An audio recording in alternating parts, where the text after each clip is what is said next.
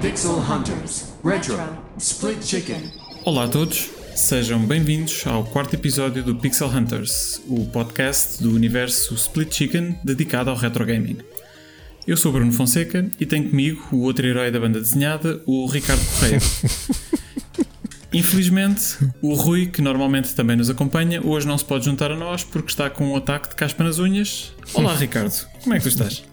Estou bem, Bruno. Grande, grande início. Acho que hum, vou, vou, rapidamente ser destronado como a pessoa do universo Split Chicken que faz os, os inícios, os arranques de programa mais interessantes. Portanto, estou já à espera que o Rui, quando recuperar dessa, dessa ceborreia uh, nas unhas, que que me despeça se acontecer, olha, já, já estou a contar com isso. Não, não vai, não vai acontecer porque as, tu, as tuas intros são, são, são lendárias. São lendárias. e o Rui, por acaso também eh, foi um, um, problema, ele, ele está recuperado a caspa, mas também ontem foi o pay-per-view da WWE na Arábia Saudita e o uhum. Rude Parreira foi chamado e portanto infelizmente teve de ainda está em viagem está foi para o ringue espera agora estou a pensar foi na, é na Arábia Saudita ou não? Se já foi perto de ti. Não sei. É, é assim, tu, eh, eu lembro-me de, de, no Split Chicken tu tens mencionado que era na Arábia Saudita. Eu, como não acompanho, uh, não sei, mas talvez. Se foi na Arábia Saudita, é que é ao, ao meu lado. Eu estou aqui no, nos Emirados Árabes Unidos, é mesmo o país ao lado. Vou-te dizer, é na Arábia Saudita, exatamente, em Riad. É, é verdade. Okay. ok, interessante. Da próxima vez, a ver se lá, a ver se lá vou. E vê se avisas o Rui também. Olha, por acaso, ires lá, era, já viste algum espetáculo de WWE ao vivo? Ao vivo não, nunca vi. Nunca vi. É, Eu então... acompanhei, acompanhei wrestling epá, há muitos anos. Uh, voltei a acompanhar durante um ano ou dois, mas há coisa aí de 10 anos e depois deixei de, de, de, deixei de acompanhar. Uh, estás como eu, estás como eu. Agora voltei, como, como sabes, mas, mas aliás, estavas a, a, falar esta semana, uh, eu, eu estava a fazer contas eh, quando acabarmos de gravar este episódio daqui a pouco, eu acho que já tenho mais horas eh, de podcast desta semana dedicados do que se calhar o meu próprio emprego. Porque... Epá, vocês, vocês são demais. Ora bem, então vamos lá ver. Temos o Split Chicken, que é o, que é o podcast principal. Sim. Temos o Para Cá do Abismo. Que saiu hoje o sétimo episódio. Uh, que é o podcast onde tu fazes uma seleção musical de 10 artistas diferentes e falas Exato. um pouco sobre a história de, tanto das músicas e dos, e dos artistas. E depois tens o Super Finisher, não é? Que é o podcast especial para os, para os assinantes do Patreon. Exatamente. E, e é isso, não é? E temos o Pixel, e Pixel Hunters. Hunters uma vez por mês também. É isso. E até te vou dizer tá. que já nos estão aí a aliciar para, mais, para um spin-off. E eu, eu, a vontade é muita, mas eu depois pensei, isto é, isto é impraticável. Eu acho que vocês são malucos. Pois somos, não, isso somos, isso somos, isso é verdade. Olha, por falar, por falar nisso, uh, deixa-me deixa aproveitar aqui esta oportunidade para agradecer mais uma vez a todos os ouvintes que nos acompanham aqui no Pixel Hunters todos os meses e obviamente aos restantes podcasts que nós acabamos de, de falar, uhum. que portanto com, com este andamento e tal como nós já, já tínhamos comentado no último episódio, portanto são lançados com intervalos de 15 minutos, 24 horas por dia, 365 dias por ano. Olha, eu posso ah, aproveitar que estou aqui para te agradecer também. É que no último episódio, como sabem, eu não pude participar e foi a primeira vez que tive o prazer de estar a ouvir o episódio como ouvinte e foi muito interessante. Aprendi imenso sobre o Sir Clive Sinclair. Adorei o episódio uh, e gostei, como te digo, a experiência de estar. Uh, de ser tudo novo, não é? Que eu estava a ouvir aquilo sem saber para onde é que a conversa ia.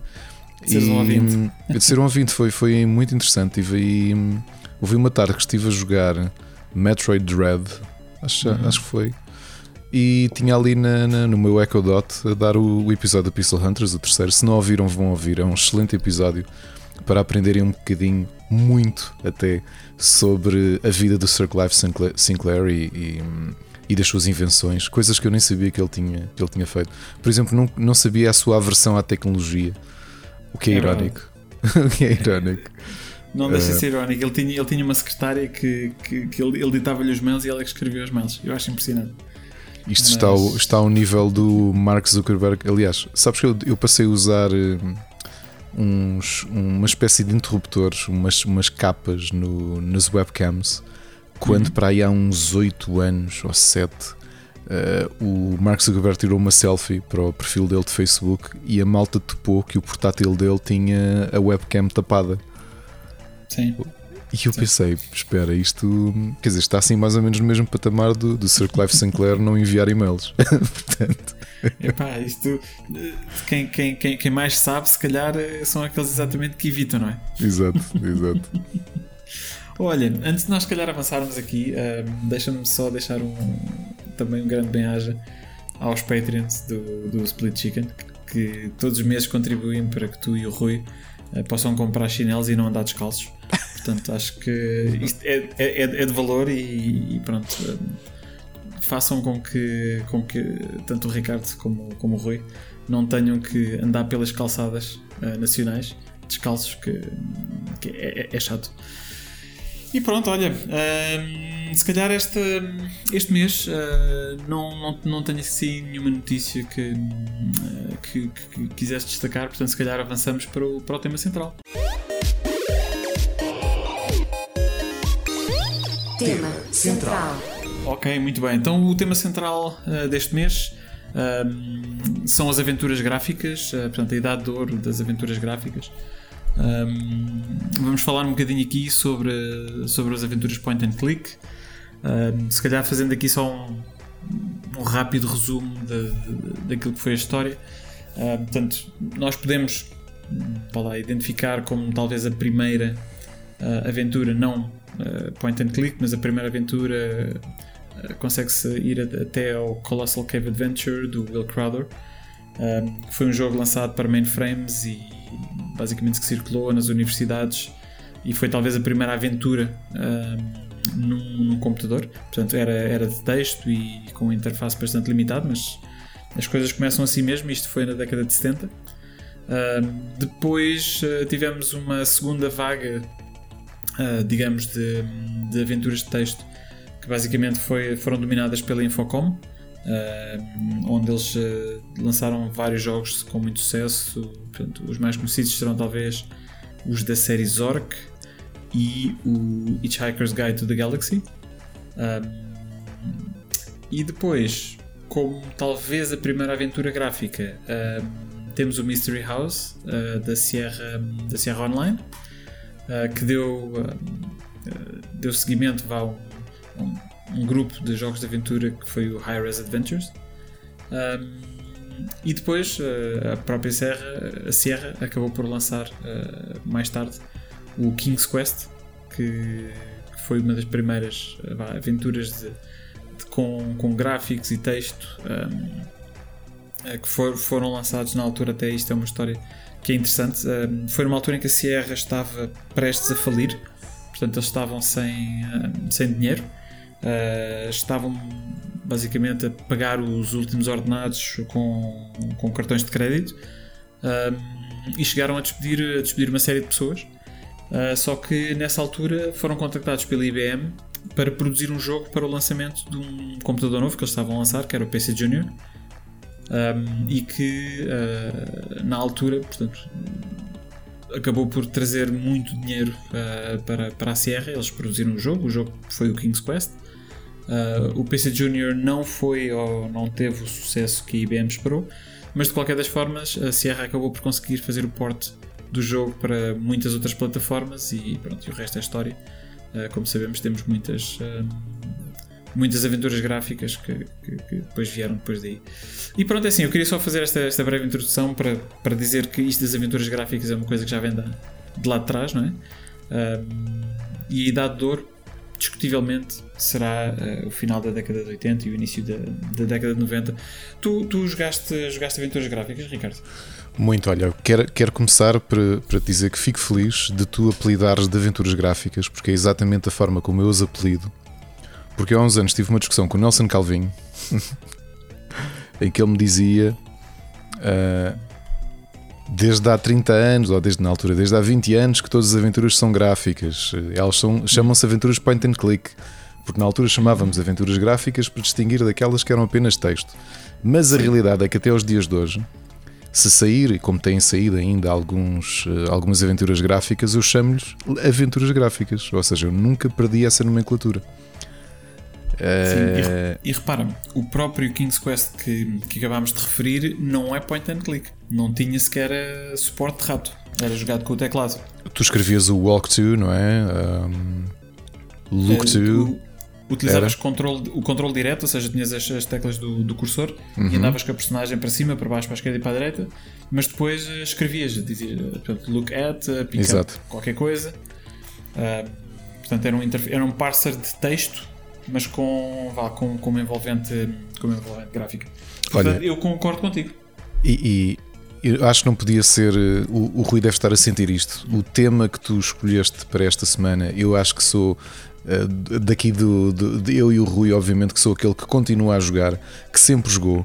Não esquecer, o Rubber Chicken faz anos para a semana, faz 10 anos. Não foi fundado por mim, foi fundado pelo Miguel Tomar Nogueira.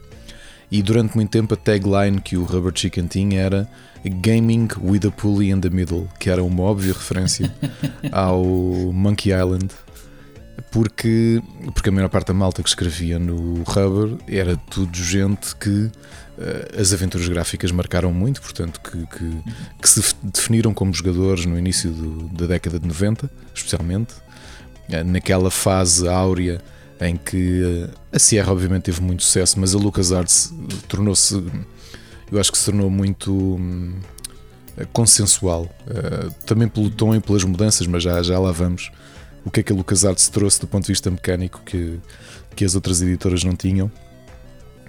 E do- da minha parte, eh, continua a ser, aliás, quando me perguntam qual é o meu jogo favorito sempre, por um lado eu digo Super Mario Bros. 3 por ter a parte emocional, e eu já expliquei isso durante muito tempo, não é? Foi um cartucho que me foi oferecido pela minha avó, que foi a pessoa que me criou, é a minha mãe, eh, como- que é como se fosse a minha mãe, obviamente, que era, infelizmente já, já partiu. Eh, mas o Day of the Tentacle é capaz de ser o meu jogo favorito sempre, sabes? Foi aquele jogo que que eu acho que todos os pontos eh, primeiro é um salto gigante em relação ao primeiro, ao, ao primeiro Maniac Mansion, não é? o Maniac Mansion, Tentacle é a sequela. Tu podes inclusive jogar o primeiro dentro do, do segundo. É verdade, é, É. verdade. No computador, do- no quarto do, do Ed. Exatamente. É, é um jogo que eu adoro. Eu acho que joguei praticamente tudo o que a LucasArts fez. Da Sierra também joguei bastante eh, e da Westwood também joguei algumas coisas. Aliás, há pouco tempo estávamos a falar eh, sobre eh, o bom trabalho que o, que o GOG tem feito a trazer de volta alguns dos jogos que estão perdidos na história do PC, especialmente. Sim, E eu comprei os Kirandia lá, porque eu adoro Kirandia. sim, É. são, são, são muito bons. Eu, eu pessoalmente, eu- talvez o que eu tenha gostado mais foi o segundo, o Hand of Fate. Uhum. Um, o- primeiro eu gostei, acho que graficamente estava bastante bonito, mas uh, aquela mecânica que tu tinhas com as gemas e epá, não me convenceu muito. Um, e, e achei que podia, podiam ter trabalhado a mecânica um bocadinho, um bocadinho melhor. Uh, e o terceiro, uh, O Malcolm's Revenge. Malcolm's Revenge Sim. um, não, não consegui engraçar com a escolha de design gráfico de 3D pré-renderizado. Uh, é um bom jogo do ponto de vista de história, de, de mecânica, mas houve ali qualquer coisa com, com- com- com os gráficos que, não te perdeu. conseguiu uh, puxar. Sim, perdeu um bocadinho. Então, e, e Bruno, deixa-me fazer-te a pergunta. Já sabes qual é um, não só a minha aventura gráfica favorita, mas tem aqui mais exemplos de, de aventuras gráficas que eu ainda hoje rejogo e adoro. E a tua? Qual é a tua favorita até hoje? Uh, The Secret of Island. Ok. Não, não, não consigo dizer outra coisa. Epá, é, o primeiro, portanto, a série toda é fantástica. Um, honestamente, aliás, eu acho que do ponto de vista de qualidade é uma das poucas séries que conseguiu manter. Pronto, ok, tiveste uns altos e baixos, mas de, de forma geral os jogos foram todos bons. A- até o quarto. até Eu, o eu por acaso jogo. aí discordo. Eu, eu nunca consegui acabar o quarto. E comprei-o outra vez e talvez o vá jogar, mas para mim aquele, aquele choque do 3D, 3D. não, não funcionou. E também eu já não me lembro se o Ron Gilbert ainda estava na equipa ou não. Mas eu Não, acho que até do ponto não. de vista de argumento e qualidade de escrita eh, era muito pior que o eh, Return, Return to Monkey Island. Uh, não, o Return é o o quarto. Curse. O O terceiro Curse. é o Curse. O Curse, Curse of Monkey Island, exato. Eh, o quarto, eu acho que, que perdeu muito. Não esquecer, eu agora estou um bocadinho esquecido da timeline, se, se te lembrares, corrijo-me. O Grim Fandango é posterior ao, ao Monkey Island 4, não é? O Grim Fandango, olha, uma boa pergunta. Uh, Porque entre os dois eu acho que o Grim Fandango era melhor aventura gráfica 3D em todos É. os aspectos do que o Monkey Island 4. É, e, e deixa-me se calhar clarificar o que é, que- o que, é que eu quis dizer. Ahm, tu se retirar, a questão, o grande problema do, do quarto é que é um Monkey Island. Tu se Exato. retirares, se ele não Exato. fosse um Monkey Island, Era um bom tu jogo. dirias é um bom jogo. Sim, sim. Só que o, O padrão onde é que problema- está? O patamar está onde? Estava lá em cima Pois. mesmo, estava na estratosfera, não é? Quer dizer, tu tens o primeiro jogo que, para mim, da série, é o que tem a melhor história, porque no fundo é o que te introduz ao, ao Guybrush uh, Threepwood, portanto, o, protagonista, e, e é, pá, é aquele onde tu te transformas num pirata, não é? Ah, eu diria que é o melhor argumento. O segundo jogo, eu adoro o jogo, acho que está brilhante. Ah, do ponto de vista de escrita, está melhor do do, inclusive do que o primeiro. Um, uh, e graficamente também, também está muito bom. Um, tem um final que é, como, como nós sabemos, muito divisivo. Portanto, há quem goste muito do final, há quem não goste muito. Um, o terceiro epá, foi um salto gráfico para. Eu nunca me vou esquecer, eu acho que ainda vi no Templo dos Jogos, depois um- o, o meu grande amigo com quem eu passava as tardes a jogar, como tinha um irmão mais velho, eh, 12 anos do que nós, e, era, e ele era, estava a estudar Engenharia Informática, normalmente era ele que comprava os jogos de PC, e ele comprou o, o Curse of Monkey Island, aquilo, epá, eu, sabes que eu não voltei a jogar, e tenho medo que os meus óculos da nostalgia me estejam a enganar. Mas para mim aquilo era o mais próximo que existia de jogar um desenho animado. Sim, eu, eu diria que na altura impressionava mais do, do que hoje. Epá, vamos, ser honestos, não é? Portanto, a tecnologia evoluiu bastante e, e tu notas um bocadinho, se, se voltares ao Curse, notas um bocadinho mais pela interface do que até pelos gráficos. Ahm, mas, mas eu concordo contigo, quer dizer, aquilo na altura quando saiu foi quase revolucionário. Ahm, para já porque o próprio argumento continuava a ser bom. Uh, o jogo continuava a ser interessante, epá, uma boa história, boa mecânica, gráficos de próxima geração na altura Um, e, e tem muita qualidade. Eu tenho alguns, hum, alguma resistência à, à forma como o Guybrush foi representado. Portanto, ele é um personagem muito alto, não é? Portanto, eles fizeram do Guybrush um personagem muito alto e não era essa a imagem que eu tinha. Mas, mas fora isso, acho que o terceiro também é, eh, também é muito bom. Eu, O eu, na altura sempre assumi que aquilo era representar um bocadinho a passagem do tempo, não é? Porque ele no primeiro devia ter um quê? uns 17 anos, talvez, não é? 16, 17, Uhum. sim, sim. Era, um, era um miúdo. Um, no segundo, acho que ele já tinha chegado à idade adulta, aquele casaco Sim, também dava no ar um bocado. É, e, dá- e o casaco não é? de, de, de- de- de capitão pirata. Uh, o, o terceiro foi realmente aquela mudança de fazer muito parte daquela estética cartoon que, que eles quiseram implementar. E eu adoro. Uhum. O quarto é o que eu te digo. Eu joguei-o logo na altura que saiu e comprei-o há uns 10 anos e não, não lhe toquei. E sabes o que é que está a acontecer? Isto é, isto é habitual. Como acontece com o Rui, que é, eu estou a falar contigo e estou já a pensar que quando acabarmos de gravar, não sei que horas é que vai ser, provavelmente vou instalar o, o Island 4 Monkey Island 4. e na- no mês que vem vou-te vou fazer um follow-up a este, este episódio. Epá, isso, isso seria, tento dizer que seria muito interessante. ah, até porque é sempre, é sempre interessante quando, quando, quando voltas atrás e acabas por jogar um jogo que ou não jogaste ou não acabaste, não é? Um, houve- honestamente, o quarto eu não acho que seja um mau jogo. Acho que é um jogo médio. E como é um Monkey Island, ah, toda a gente odiou, ah, odiou aquilo. Ah, tiveste, tiveste depois ainda os jogos da Telltale, não é?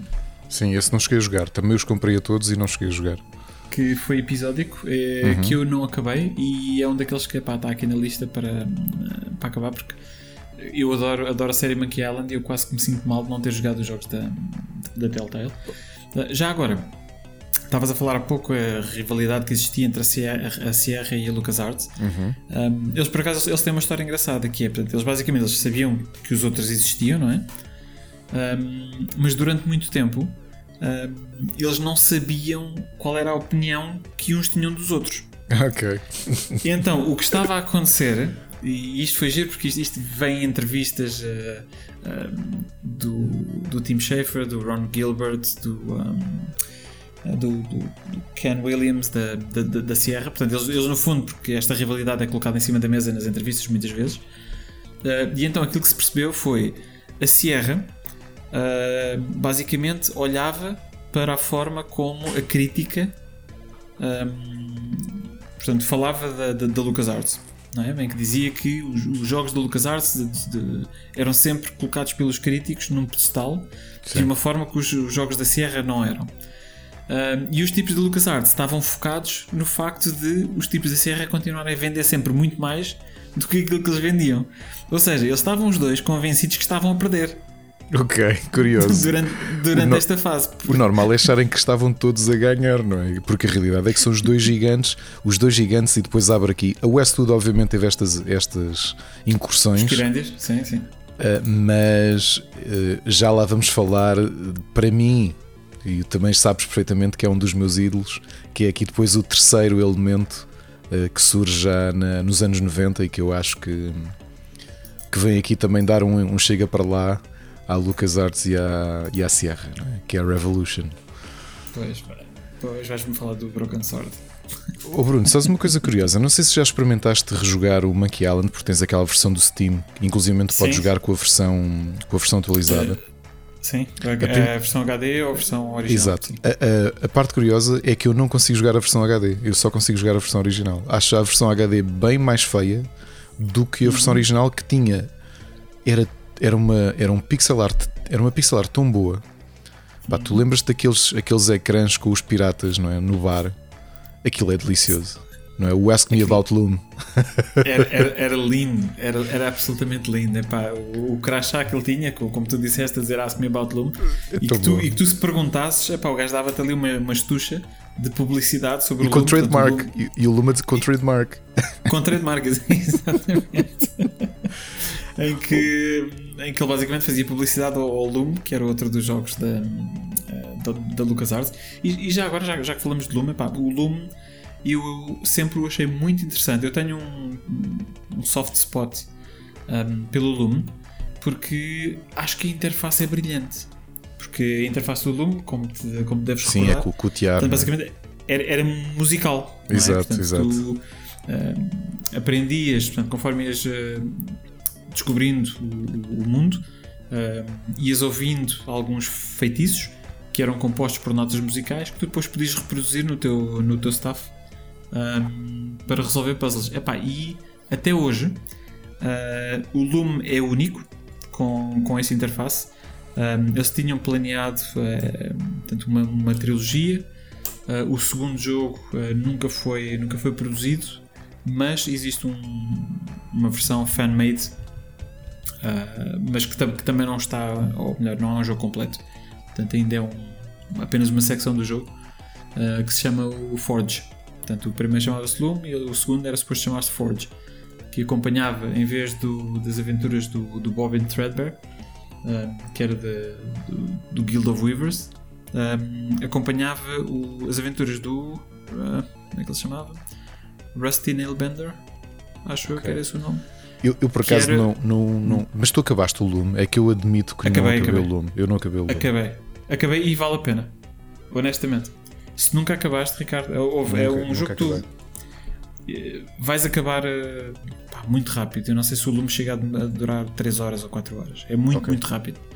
Portanto, não, não, não, não te exige um investimento de tempo muito grande. Um, e honestamente recomendo. Epá, é brilhante e mesmo até o final é muito giro. Então diz-me é uma coisa, engraçado. nós estamos aqui a falar de diferenças mecânicas, a, a, a grande diferença mecânica, de, se tu olhares eh, mesmo para um Kirandia, para um King's Quest, um Police Quest, ou para um jogo da LucasArts, é que na LucasArts não tens uh, game over screen, portanto não tens condições de perda.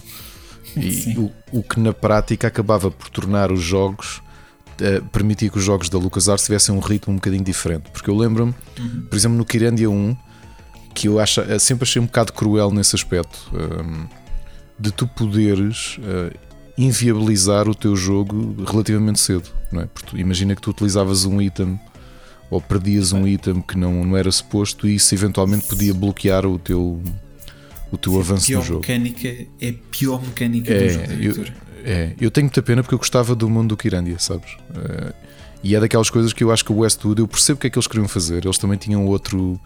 O, o habitat deles era o outro, não eram as aventuras gráficas e tentaram fazer outra coisa. Mas eh, eu que não mergulhei nas aventuras gráficas pela. Pela, pela Westwood, aliás, o primeiro, a primeira aventura gráfica que joguei foi precisamente o Secret of Monkey Island. Uhum. E, e depois, quando fui jogar Westwood, foi estranho, porque para mim, um, um jogo de LucasArts tu não tens como perder. Mais ou menos. Há uma exceção. No Secret of Monkey Island, sabes que podes morrer? Se podes morrer, pera, mas estás a falar daquela cena que tu depois acordas no, no caixão. Ou isso é no 3, Não, que não, há não, créditos não, finais. Não, não, não, não, não. Como é que tu podes morrer podes- Ah, pois é. Surpreende, vá, surpreende. Tu lembras-te do Guybrush, é assim, o- quando, quando o Guybrush fala, de, fala das suas habilidades, não é? Portanto, uma, uma das, ou penso que a principal habilidade que ele diz que tem é a capacidade de suster a respiração durante 10 minutos, certo? Sim, exatamente. Que ele estava sempre uh, bragging não é? Uh, sobre isso. Exatamente. Ok. Portanto, tu tens uma cena que te podes recordar um, onde o, o sheriff, portanto, o Fester Shine Top, que, que, que no fundo era o LeChuck, um, te manda para debaixo d'água. Numa cena onde tu estás amarrado a um ídolo. Não sei se te recordas disso. Sim, no, sim, sim, no, sim, no- sim, sim. no pontão. Sim, sim. Onde, epá, a forma de tu saíres daí é agarras no ídolo e sais. Assim que, tu- assim que tu agarras no ídolo, ele basicamente hum, faz a sequência de sair da água. Se tu esperares 10 minutos, nessa cena o Guybrush morre. Bruno, eu juro-te, eu já, eu já joguei cinco vezes pelo menos o Secret of Monkey Island. Eu não sabia disso. É pá, espetacular. Olha, é sério. Espetacular, não sabia. É que eu saiba o único jogo da LucasArts que tem uma morte.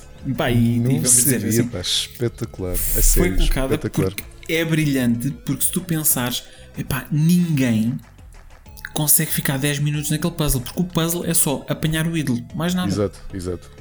Portanto, ele imediatamente ele sai, ou seja, nem sequer tens que clicar para fora. Assim que tu eh, apanhas o ídolo, ele basicamente faz o resto da cena sozinho. Portanto, epá, ninguém fica ali 10 minutos sem conseguir resolver aquilo. Portanto, acho que aquilo foi, eh, foi brilhante. Epá, foi, foi obviamente uma piada, não é? Ahm, da equipa da LucasArts, epá, mas, mas é, é, é brilhante. Ah, Deixa-me deixa já agora comentar uma coisa em relação àquilo que estavas a falar do, da edição do HD do, dos Monkey Islands. Um, eu joguei quando eles saíram, uh, portanto, isto já foi há, lá, se calhar há 10 anos atrás. Há mais. 12 anos, é 2009. Pronto, um, quando, quando, quando eles saíram, eu joguei a versão HD uh, de propósito porque quis fazê-lo. Uh, como digo, é a minha série favorita de, de jogos de aventura. Um, e depois voltei a jogar em, em pixel, em pixel art. Eu concordo contigo, eu acho que a versão pixel art tem um charme muito particular. Um, portanto, eles fizeram o remake do primeiro e do segundo. Uh, honestamente, o primeiro não gosto mesmo de- dos gráficos, o também segundo eu gosto. Eu gosto não. dos gráficos do, da, da HD do segundo, acho que estão muito melhores. Um, as personagens estão muito mais, eh, eu diria, fiéis ao original, que foi aquilo que falhou no, no- no- primeiro eh, remaster. Agora, uma curiosidade para quem esteja a pensar eh, em jogar: um, no Secret of Monkey Island 2, portanto, houve uma tecnologia que eles introduziram eh, que se chamava Muse, um, que basicamente adaptava a música de acordo com, ah, com a situação. Mas em continuidade, ou seja, tu estavas a ouvir sempre a mesma música e conforme ias entrando num sítio e ias entrando noutro, ele automaticamente mudava-te os instrumentos, mudava-te um bocadinho o tema.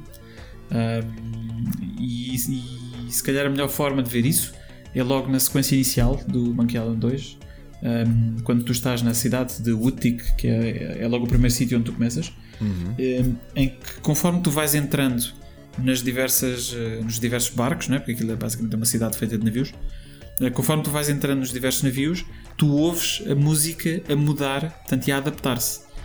Um, porquê? Porque era a, a, própria música foi feita de forma uh, programática, não é? Para, para, para conseguir fazer isto. Isto perde-se no, no remake. Porque tu no remake, eles como estão a utilizar áudio de CD, uh, em vez de estar a utilizar uh, áudio sintetizado, que era aquilo que se utilizava na altura, quer seja com uh, a Sound Blaster ou, ou, com placas como, como a da MT32 da Roland. Um, como tu estás a usar agora áudio pré-gravado, um, portanto, esta, esta envolvência do sistema Muse perde-se no remake, mesmo quando estás a jogar a versão pixelizada. Curioso. Oh, oh Bruno, outra coisa curiosa em relação ao Secret of Monkey Island, também para não Obviamente que isto é o nosso tema maior e vamos aqui dedicar algum tempo a falar sobre isto. Mas sabes uma curiosidade? Eh, eu acho que a última vez que tinha jogado, antes de rejogar pela última vez o Monkey Island, é capaz de ter sido para aí em 2005. Uhum. E eu acho, não te quero mentir, talvez ali em 2016 voltei a pegar no jogo. Uh, olha, e é uma coisa curiosíssima como a memória que eu não sabia que tinha em relação ao jogo apareceu quase de imediato e eu passei o jogo, acho que passei quase metade do jogo de seguida, sem parar. Eh, porque as coisas simplesmente faziam sentido, sabes? Sim, sim. Se e... souberes o que estás a fazer, demoras para umas 4 horas.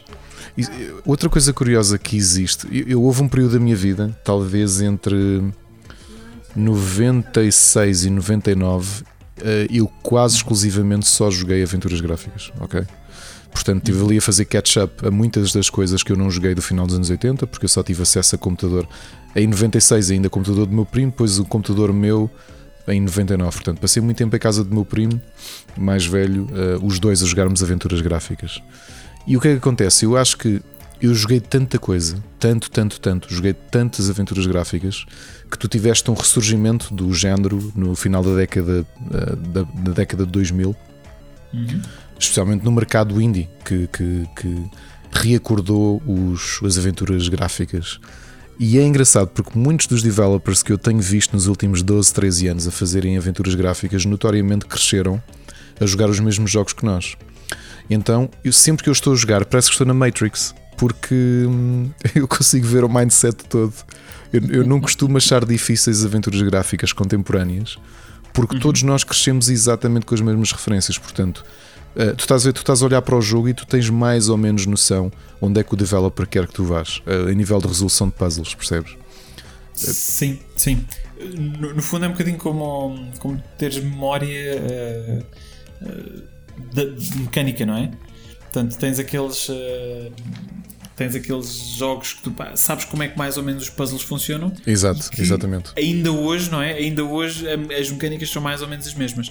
Mas ouve, eu, eu para ser honesto, Aquilo que eu sempre gostei mais das aventuras gráficas eh, foi a história, mais até do que os puzzles. Um, portanto, eu não, não me incomoda muito quando, quando eu tenho ideia de, de, de, de como resolver. E, sim, de como resolver. Sim, também, vou falar, mesma coisa. Obviamente que o Secret of Monkey Island é importante. Uh, o Day of the Tentacle, para mim, fazendo aqui uma espécie de viagem pela pela LucasArts, é? a primeira de todas, a primeira aventura gráfica da LucasArts, eu não joguei, o Labyrinth, não sei se tu chegaste a jogar ou não. Não joguei uh, eu, eu, eu, não joguei, portanto, não sei se estou a perder alguma coisa, talvez esteja. Uh, depois o Manic Mansion, joguei o primeiro, não me lembro se eu terminei. O, o Aventura Point and Click do Indiana Jones, não esquecer que a, Lucas, a Lucasfilm já tinha feito dois jogos do. já tinha feito um jogo da, de Indiana Jones, não é? O Action Game. E depois faz uh, a aventura gráfica. Tu jogaste? A aventura gráfica, exatamente. Joguei, joguei. joguei. Uh, eu diria que bastante difícil para a altura. Ah, e, e também. Ah, saltamos o também podias morrer. E também podias morrer. Podias mas, mas pronto, o Indiana Jones é diferente. Exato. Mas uh, esqueci-me de que saltei um que só joguei há uns anos, uh, porque o comprei que foi o Zack McCracken em The Alien Mindbenders, uhum. uh, que também vinha aqui nesta, nesta linha. Portanto, 1990, para quem é fã de LucasArts, foi um ano cheio, porque esta, este cross-reference do Loom no The Secret of Monkey Island não é por acaso, é porque o jogo tinha saído uh, meses de. Deixa-me uh, deixa ver. Uh, nove meses antes do The Secret of Monkey Island, portanto foi engraçado. Acho que nunca tinha visto uh, um cross-selling de jogos feitos desta forma. Um, e depois a seguir ao Monkey Island, a seguir tens Monkey Island 2 e depois tens o Fate of Atlantis. Não é? Que é o, o, uma obra-prima. É muito bom. É muito bom, sim senhor. Um, aliás, ainda hoje eu, eu não percebo como é que não fizeram um filme com, com, com o argumento do. Com o argumento, exatamente. Exatamente. Depois de 93 é outro ano cheio para a LucasArts. Sai o meu jogo favorito. E, e tu tens toda a razão, Bruno. Eu lembro-me de alguns puzzles, mas sobretudo o que o of the Tentacle tem, a Maniac Mansion 2, uh, Day of the Tentacle, se preferirem, é que o argumento é completamente deslocado e é hilariante. É hilariante. Isto e a mecânica, deixa-me dizer, eu acho que a mecânica no Day of the Tentacle está de, de, perfeita. De passar os itens pela sanita de, de, do passado, presente de, e futuro. Espetacular. Porque como tu tens os três, as, os três as linhas temporais, Exato. Epá, os, os puzzles que eles fizeram de tu, por exemplo, teres aquela coisa da árvore que tu plantas, plantas no passado e que depois no futuro uh, vai estar disponível ou que tu cortas a árvore, se não estou em erro, acho, acho que cortas, né? se cortas no é, passado, é, é depois não está no futuro, que é quando a Laverne está pendurada na árvore. Não é? Exatamente, exatamente. é genial. Eu nunca me vou é esquecer é da sequência no passado com o George Washington e a assinatura da. Da, da, da, declaração, da declaração de... Independência é, é tão bom o jogo. Eu acho que é mesmo daqueles que vale a pena jogar. Curiosamente, sabe, olha, há pouco tempo estava a dizer, estava a conversar com o meu filho porque ele ele volta e meia vê-me a jogar uh, aventuras gráficas, tem imensas instaladas no, com os ícones uhum. no desktop. Uh, o jogo que eu nunca consegui, uh, que, foi, que foi contemporâneo, saiu no mesmo ano do Day of the Tentacle, foi o Summon Max Hitter Road. E eu digo-te uma coisa, eu tentei jogá-lo em 97, foi a uhum. primeira vez, e o jogo não me entrava, porque era o único que não fazia sentido. Porque os outros todos eram bastante racionais, não é? Tu olhavas para um Sim. jogo para um Monkey Island, para um Indiana Jones, e por muito difíceis que alguns puzzles pudessem ser, uhum. fazia sentido. Quando eu comecei a jogar Sam Max, pensei, eu não consigo, porque aquilo, na altura, obviamente, deixa-me usar a frase que aparentemente é a minha tagline, eu, atual, espero que desapareça, que é eu não sou toxicodependente, mas Uh, se fosse na altura, imaginaria que o jogo faria sentido se eu tivesse contacto com estupefacientes, porque a resolução de puzzles do, do Summon Max não, houve. Tens que pôr a mão dentro da boca do Max, tirar-lhe não sei o quê. E eu, ah, como? É, tu, ten, tu, tens que entrar no, no espírito da coisa. Uh, aquilo é meio deslocado, tens razão. Um, mas por outro lado, uh, é hilariante. Tu, tu consegues, epá, se entras no espírito, honestamente, eu acho que vale muito a pena. Não é tão bom como o Day of the Tentacle, mas, uh, mas honestamente eu recomendo se tiveres a oportunidade de jogar e podes jogar. Um, por falar nisso, o Day of the Tentacle também teve um remake. Sim, sim. sim. Um, que, que eu, honestamente, eu não me importo de jogar em vez do original. Porque acho que não, não perde nada uh, face ao original. Uh, Bruno, saltamos dois anos, porque 94 foi um ano, ao contrário do que aconteceu desde 86, em que a LucasArts lançou pelo menos uma aventura gráfica todos os anos, de 86 a 93. Em 94 não sai nada, porque em 95 saem dois jogos. Um bastante conhecido, eu gosto bastante de ambos, mas um deles muito, muito underrated. Portanto, sai o Full Throttle, que é um espetacular jogo. O argumento é muito bom, altamente carismático. Nós sabemos que sabemos que tiveram pelo menos duas sequelas eh, que, que, foram canceladas, não é? também naquela fase final da década de 90. Foi um jogo que vendeu bastante e que teve uma ótima apreciação crítica, e ao mesmo tempo um The Dig que, que foi. Eu, eu, como é que o jogo não é, não é mais conhecido? Porque é, um, é, um ótimo, é uma ótima aventura gráfica de ficção científica. Eu tenho uma relação de amor-ódio com o The Dig. Curioso. Um, eu joguei o jogo até ao fim eu tentei muito gostar do jogo. Um, acho demasiado simples para uma aventura da, da, da LucasArts. Uh, acho que teve alguns elementos que não funcionaram. Uh, tem, tem, tem, tem uma coisa que eu tenho, tenho que dar crédito, que é, pá, tu topas que aquilo foi feito para ser um filme. Sim, é? Portanto, o argumento, Aliás, quando foi criado, foi criado para ser um filme, não é? Não esquecer que um dos co-argumentistas é um senhor chamado Steven Spielberg. Exatamente. É verdade. É verdade. E também te digo, um... isso foi meu selling point de, de. Foi meu selling point. E assim, a, a, malta olha para o The Dig. É, o que eu digo é como é que o jogo não é mais conhecido porque o argumento é escrito pelo Orson Scott Card, que é o que não só já recebeu tanto o Hugo Award como uma, um Nebula Award, especialmente por um uhum. livro gigantesco de ficção científica, que é o Ender's Game, que é dele, Sim. Uh, pelo Steven, Steven Spielberg, mas também pelo, depois pelo Brian Moriarty, que, que tinha estado por trás do Beyond Zork e do Loom. Exatamente. E, e, portanto, parece que isto tinha aqui um, todas as condições de, de vir a ser algo e acabou por não ser, não é? Sim, repara, se calhar, se calhar eu estou a ser um bocado injusto com, com, com o The Dig. Um, ehm, tem a ver com a expectativa, eu concordo contigo. Eles, tive, eles tinham uma Dream Team. Um, ehm, o jogo demorou muito tempo a ser desenvolvido. Eu acho que ele teve um bocadinho no, no Development Hell. Um, ehm, e que isso de certa forma não, não, não, não ajudou.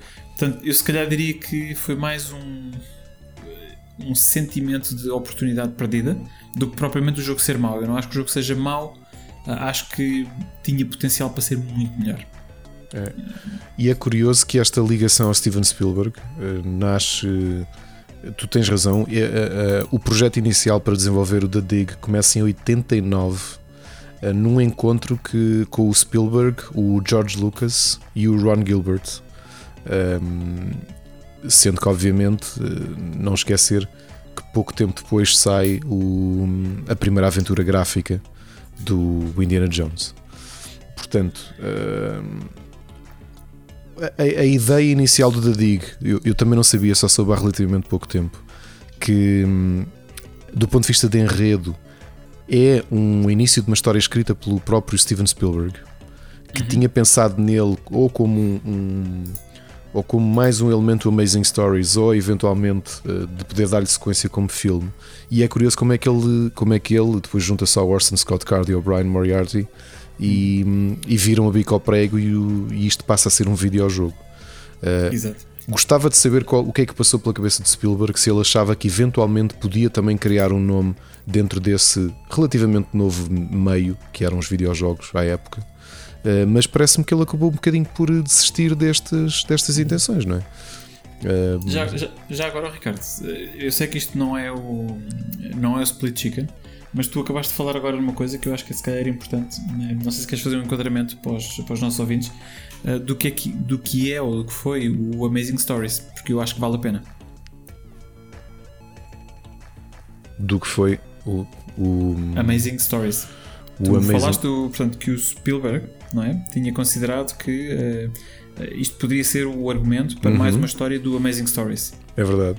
Portanto, isto foi uma, uma série antológica. Uh, na altura havia algumas. Uh, aliás, quando o Amazing Stories está na, na televisão, é na mesma fase em que o Twilight Zone tem uma, um, um ressurgimento. Portanto, eu acho que até já falei aqui, essa fase do ressurgimento do Twilight Zone é para onde vai escrever um senhor na altura desconhecido chamado George R. R. Martin.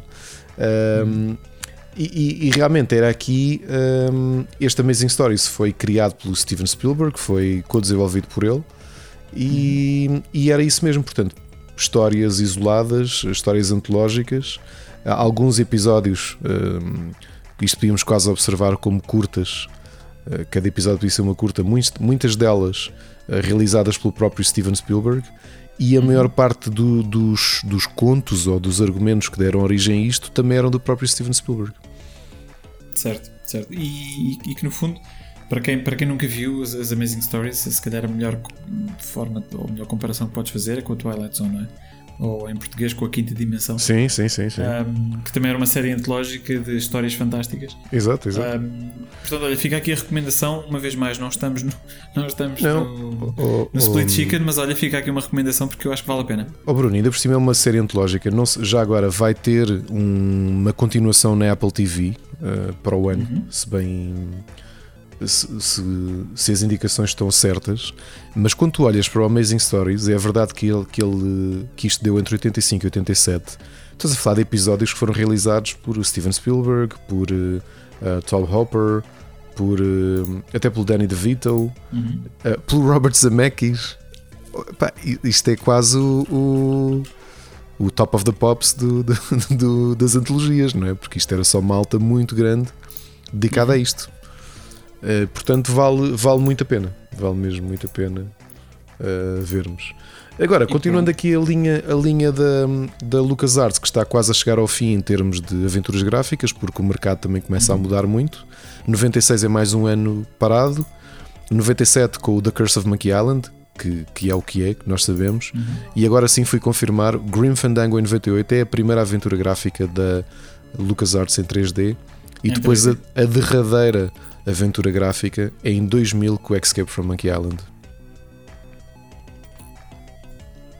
E que encerrou, aliás, isto eu, eu, eu, tinha aqui uma nota para nós depois falarmos disso uh, no declínio, quando falamos do declínio da, das aventuras gráficas, uh, e que efetivamente o, o Monkey Island 4 foi um dos responsáveis.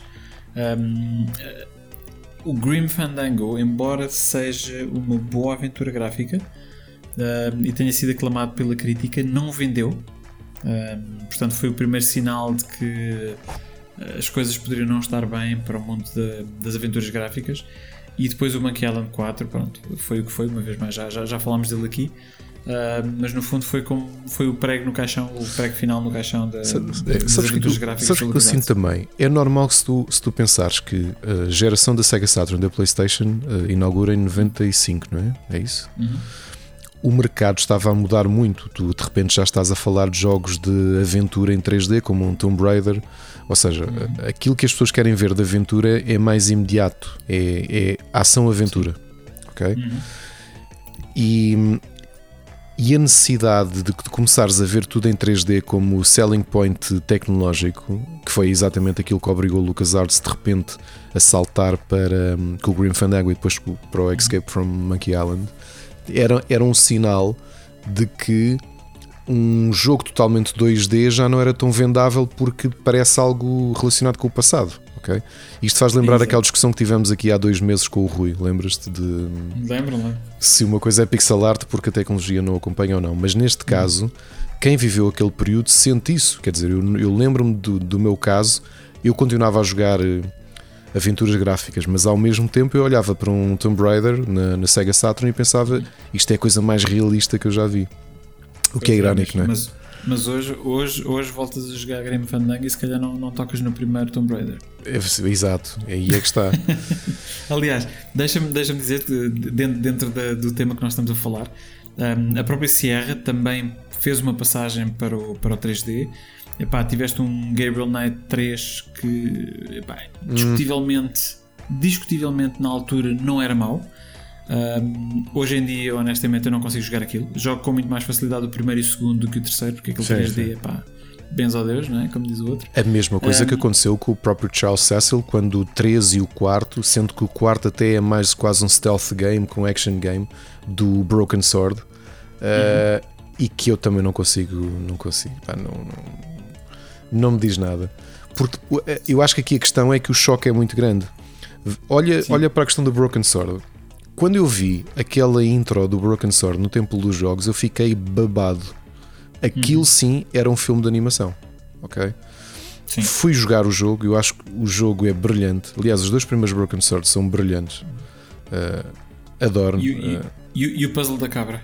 O puzzle da cabra, eu já contei essa história no Split Chicken, já, de conversar sobre isso com o Cecil. Já. oh, oh, man, ok. Queres... Agora, vais ter que fazer a introdução, porque eu não sei se.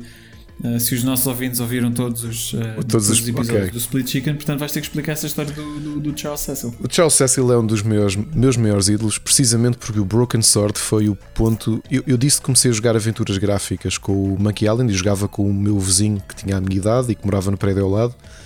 Uhum. Mas o meu primo mais velho, que é uma espécie de irmão mais velho que eu tenho, quando ele comprou o primeiro computador dele, que foi aquele Compaq Presário 286, uhum. uh, horizontal, lembras-te desse, desse computador? Sim, sim, sim, sim lembro. lembro. Uh, que ele compra com o primeiro salário dele como militar, e aliás ele ainda hoje é militar.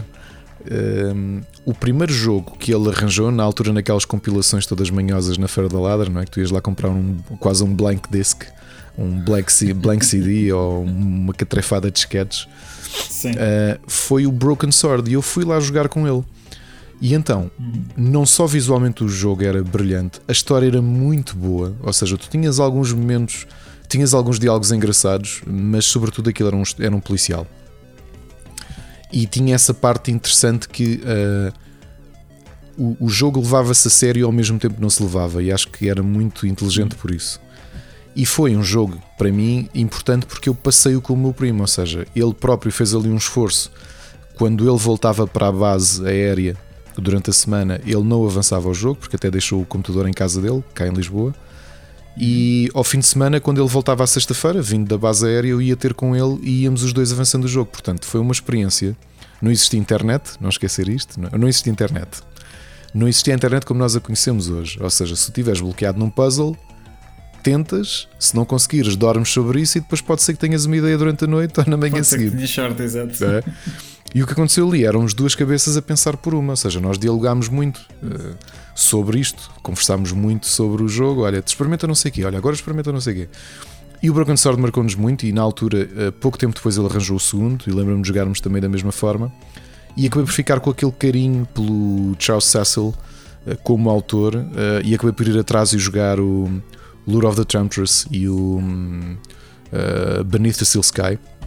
Esse então, especialmente, não é? Com, com, com a arte do Dave Gibbons. Uh, portanto, vamos fazer aqui um fast forward de uns anos. Não gostei do Broken Sword 3 e 4, não gostei. Uh, porque achei que a transição para continuar a adorar os personagens, tanto o, o George como a Nico. Uhum. Aliás, a Nico é a minha personagem feminina favorita de videojogos. Uh, acho que ela é mesmo, mesmo uma excelente personagem. E passam uns anos e a primeira vez que eu vou à Gamescom tinha já umas 30 ou 40 ou 50 reuniões e quando estou a fechar o meu calendário epá, tenho assim um, uma epifania e penso, epá, vou contactar o Charles Cecil para ver se ele tem tempo de falar comigo. E como não tinha o e-mail dele, fiz uma coisa pá, um bocado estranho, eu pensei, se der ele vai levar a mal. Uh, abro a página pessoal de Facebook dele e mandei uma mensagem. Diz lá, olha, sou querido de videojogos, vou estar na zona de business do, da Gamescom e como te sigo há muitos anos, portanto marcaste a minha adolescência e eu, aliás, a, a minha pré-adolescência e a minha adolescência, gostava muito de poder entrevistar. E eu pensei, ele nunca me vai responder isto. Pai, não é que para ir 10 minutos depois eu olho para o meu para o chat e ele responde-me a dizer: Olha, olá Ricardo, olha, tudo bem? Prazer em conhecer-te. Tenho apenas uma hora na quarta-feira entre o meio-dia e uma. E eu nesse dia tinha um encontro, tinha uma, já tinha uma reunião marcada num hotel com a, com a Sony. Epá, e desmarquei automaticamente, foi que sim. sim. Então fui ter com ele e entrevistei-o, a conversa foi espetacular. Falámos, obviamente, de uma série de coisas. Uh, descobri, inclusive, que ele tem um tio português no Porto, ou aliás, um tio imigrante no, no, no Porto, ou teve, uhum. era um tio avô. Um, e falámos, obviamente, sobre a série, falámos sobre o Dan Brown, tinha que ser, falámos sobre um, o infame uh, Puzzle da Cabra. Para quem não se lembra do Puzzle da Cabra, do Broken Sword 1, mecanicamente ele tinha algo diferente de praticamente todas as, todas as aventuras gráficas que eu me lembro. Eu, eu, eu acho que. Tu tens ideia se já tinha havido algum puzzle semelhante? em outros jogos. Acho que foi, aliás, eu acho que ele é tão infame exatamente por causa disso, porque aquela, portanto, aquilo que tu falavas há pouco de tu já sabes mais ou menos como é que as mecânicas funcionam. Eu acho que a malta acabou por encalhar toda aí no puzzle da cabra porque mecanicamente era tão diferente de tudo o resto e de todas as outras aventuras. E que mesmo até aquilo acho que é no último terço do jogo, se bem me lembro, não é? Aquilo já é na quinta. Uh, tu nunca tinhas uh, deparado com aquilo. É? Para quem não conhece o Puzzle da Cabra, e o Bruno estamos aqui a falar, a assumir que toda a gente sabe. Ao contrário do, do, da história do, das aventuras gráficas, em que não existe tempo. Ou seja, eu, nós deambulamos pelos ecrãs e o ritmo é nosso. Portanto, o jogo não tem. Não temos uh, quase um relógio a correr atrás de nós. No caso do puzzle da cabra, o problema é que era o primeiro puzzle da história dos, dos videojogos, de aventuras gráficas, que era timed, ou seja, tu tinhas exatamente momentos em que tinhas de clicar ou aplicar um item ou mover-te para um sítio. E foi aí que toda a gente ficou bloqueado, porque aquilo que estavas habituado é todas as aventuras gráficas são hum, ação-reação. Tu colocas uma coisa, se essa coisa estiver correta, despoleta uma animação e tu avanças no jogo. É isto. Essencialmente, uma aventura gráfica tem, esta, tem este condicionamento. O puzzle da cabra, não. Nós tínhamos de conseguir uh, movimentar-nos e, e, e, fazer tudo num tempo específico. E por isso, obviamente, que toda a gente ficou parado. E porquê que eu disse que esta conversa do puzzle da cabra foi engraçada? Porque o, o, o Cecil diz que o momento mais interessante da vida dele, acho que ele foi à Dinamarca ou uma coisa qualquer, dar uma conferência e apanhou um táxi no aeroporto. Pá, e como a, a, viagem ainda era longa, o taxista meteu conversa com ele. Tudo, então, tudo bem, o que é que vens cá fazer? Ele, ah, vem cá uma conferência de videojogos. Ah, é? O que é que tu fazes da vida? Eu faço videojogos já há uns anos. Tipo, ele já estava com 25 anos de carreira. Não esquecer que ele, ele já recebeu o título da Rainha da Inglaterra e tudo, não é? pelo, pelo mérito uhum. à, cultura, à cultura do Reino Unido. Um, e ele diz: Ah, é, tu diz lá que jogos é que fizeste, a ver se eu me lembro de algum. Logo. E ele diz: Olha, um, Broken Sword Pá, o taxista acho que olha de imediato pelo espelho retrovisor, diz algo do género. Desculpem o, o vernáculo agora.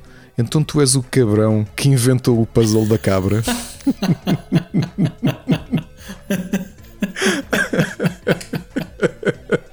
Ele diz desatou às gargalhadas, desatou às gargalhadas porque foi um momento estranho, não é? Porque ele, ele estava lá à espera que o taxista que ele apanhou aleatoriamente no, no, no aeroporto de, de, de Copenhague. Uh, que, que, iria, que iria conhecê-lo. É, e, e além, é muito, muito boa. Muito, muito, muito boa. E, e, e pronto, e, e, obviamente que eu acho que ele é muito marcante. Foi interessante ele, ele ter regressado na década passada com as aventuras gráficas. Eh, nessa altura, quando eu estive com ele, ele estava quase a lançar o 5, que eu acho que é um bom jogo, o Serpent's Curse precisamente porque volta. O jogo não é 2D real, é um 2D simulado. Mas volta a ter o espírito original de, de Broken Sword e acho que é um ótimo jogo. E depois. Sim, isso, foi um Kickstarter, certo? Foi um Kickstarter, exatamente. Aliás, na altura dos Kickstarters de maior sucesso uh, em termos de videojogos. Uh, sim, sim, sim, O outro, e acabou por lançar há pouco tempo, foi um dos exclusivos da. Aliás, foi uma coisa que agora posso revelar porque só descobri a posteriori. Da segunda vez que eu tive com ele, até no segundo ano que fui à Gamescom, avisei o que ia, voltei, passei, trocámos muitos e-mails, comecei a dar-me bastante bem com ele, tinha o convidado também para alguns eventos uhum. e, e ele. Pá, naquela imagina o que é uma, uma pessoa consideras o ídolo e de repente estás a jantar e recebes um SMS a dizer: Tudo bem, olha, onde é que andas? Estou aqui no hotel tal, uh, tu e o teu pessoal querem vir uma cerveja. Pá, Estás a ver, não é? Uh, é, é, é, outro nível, felizmente. E na altura uh, estava com, com, com a Ana e com mais alguns, mais um membro do Robert Chicken e nós estávamos a vender um jogo. Fomos lá também não só como críticos, mas também a negociar um jogo que estávamos a fazer. Que acabámos por não fazer, mas, mas ok. Uhum. E ele foi uma das pessoas que eu pedi e, e, é, e é esta coisa curiosa tu veres alguém tão influente da indústria como o Charles Cecil eh, ter paciência e ser um tipo, na realidade, bastante acessível, percebes? Uhum. E como dava bem com ele, disse: Olha, estou a negociar um jogo, eh, tu importas-te de olhar para o pitch e olhar inclusivamente para o orçamento? Pá, e ele disse sim, claro que sim, pá, venham cá, não sei o quê. Tivemos lá a reunir com ele e hum, ele ficou impressionado visualmente com aquilo que tinha visto e ele disse: Ok, uh, tenho um projeto em mãos e acho que é possível que possamos negociar vocês fazerem outsourcing de parte do jogo. E esse jogo que veio por descobrir que jogo era, era o. Acabámos por não o fazer, não, não, não avançámos com, com o projeto. Um, o Beyond the Steel Sky. Ah. Portanto, pronto, podia ter acontecido eu ter trabalhado no. do Benito Steel Sky. Exatamente, com o Dave Gibbons outra vez de regresso à, à direção de arte do, do, do jogo. Uh, e pronto, não aconteceu vai ficar para sempre no What If do, da minha vida. um, mas são assim as três, as três empresas. Olha, do, da Sierra comprei praticamente todas as compilações, tanto do Police Quest uhum. como do King's Quest, como o Space Quest. O Police Quest, uma pequena particularidade. Uh, para quem comprou a compilação, tu, tu lembras-te na, na, na, fase do Police Quest 1 e do King's Quest, os uhum. DRMs eram uma coisa, eram, ou seja, as medidas anti-pirataria eram muito criativas, lembras-te disso? Sim, sim, lembro-me, pois.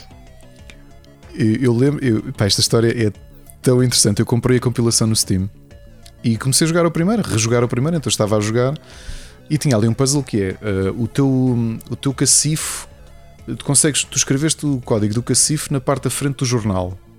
E eu, uhum. ah, desculpem, houve clique em todo lado, não encontrava a jornal. Pois. Até que me lembrei, espera lá, o jornal era físico. Será que quando tu compras o jogo no Steam te dão um PDF e dão-te mesmo um, um, um folder com PDFs dos elementos físicos que eram entregues no jogo, que era uma medida anti-pirataria, não é? Porque... Sim, o, o, GOG, o GOG também faz muito isso.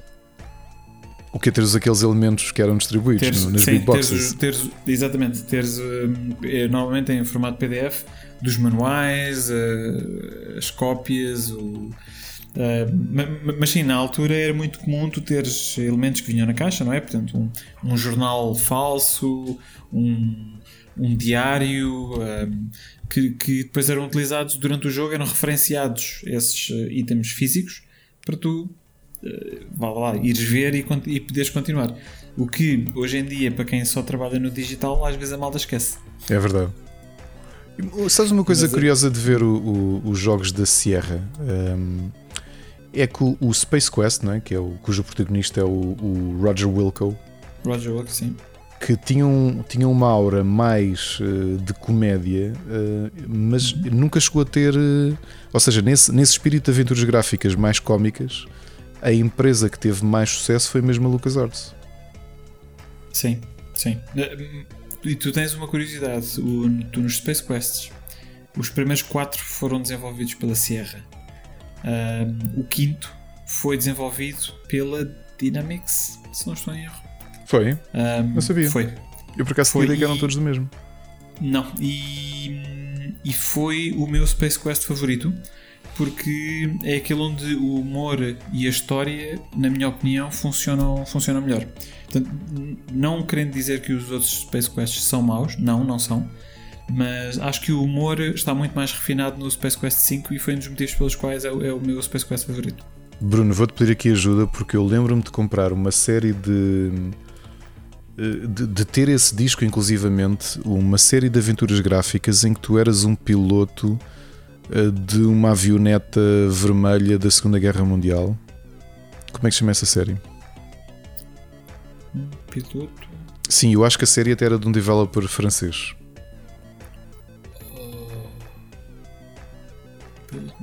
Ah, eh, estás a falar estás a falar do hum, Flight of the Amazon Queen? Não. Não, vou ter, vou ter que ficar a pensar nisto. Vou ter que pesquisar a posteriori porque de repente naquele naquela enxurrada de aventuras gráficas que joguei, com qualidades obviamente Sim. muito dispares.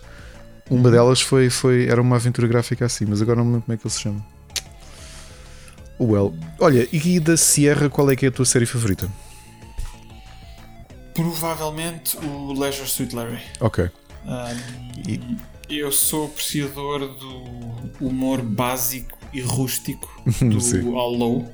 Um, Uh, aliás, até os, os, uh, os, mais recentes, que, como, como, tu sabes, foram lançados recentemente. Sim, novas eu gostei imenso. O, o Wet Dreams Don't, Don't, Dry e o Wet Dreams Dry Twice uh, são. Ex exatamente, exatamente. Que, que eu gostei imenso. É, pá, eu sei que foram bastante criticados, mas Olha, que continua com, com o mesmo estilo de humor, um bocadinho sim, sim. o humor de casa de banho, não é? Sim, sim. Eu adorei também.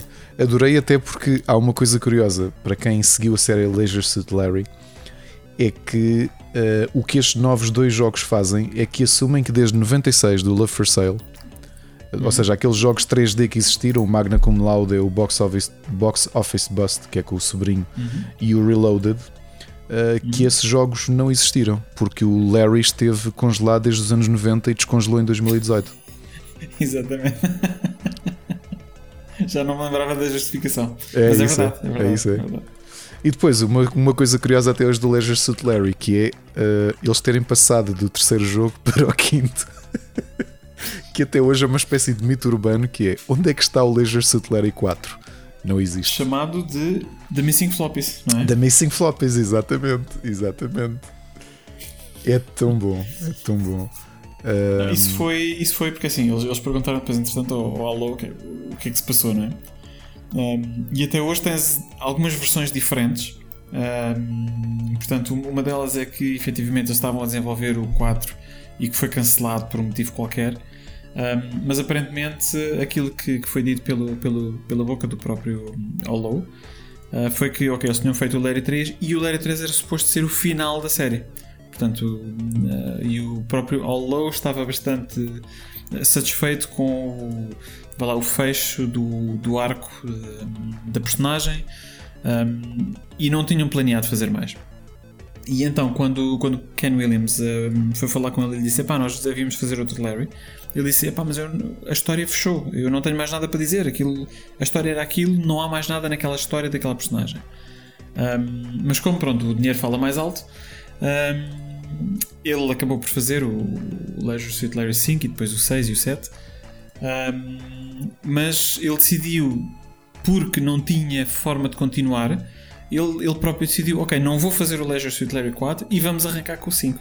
E então o, o 4 que ficou conhecido como o The Missing Floppies, nunca foi lançado. E até hoje ainda tens pessoas online de vez em quando a perguntar: onde é que está o quadro? Eu estou a jogar a série toda, já joguei os primeiros três, não consigo encontrar o quarto. Portanto, até hoje eh, é, é, é uma piada que, que ainda funciona. Mas, mas é a minha série favorita. Um, e depois tens coisas curiosas da Sierra que é: tu tens uma série como Police Quest que começa como uma série de feituras gráficas uhum. que, migra para real-time strategy e que uhum. o, o cognome, não é? O, aliás, o subtítulo SWAT, que, que foi do quinto jogo, acaba por assumir-se como marca principal e tu ainda tens uma série de jogos de tactical shooter uh, sob o nome SWAT e na realidade e oficialmente são a mesma série. Sim.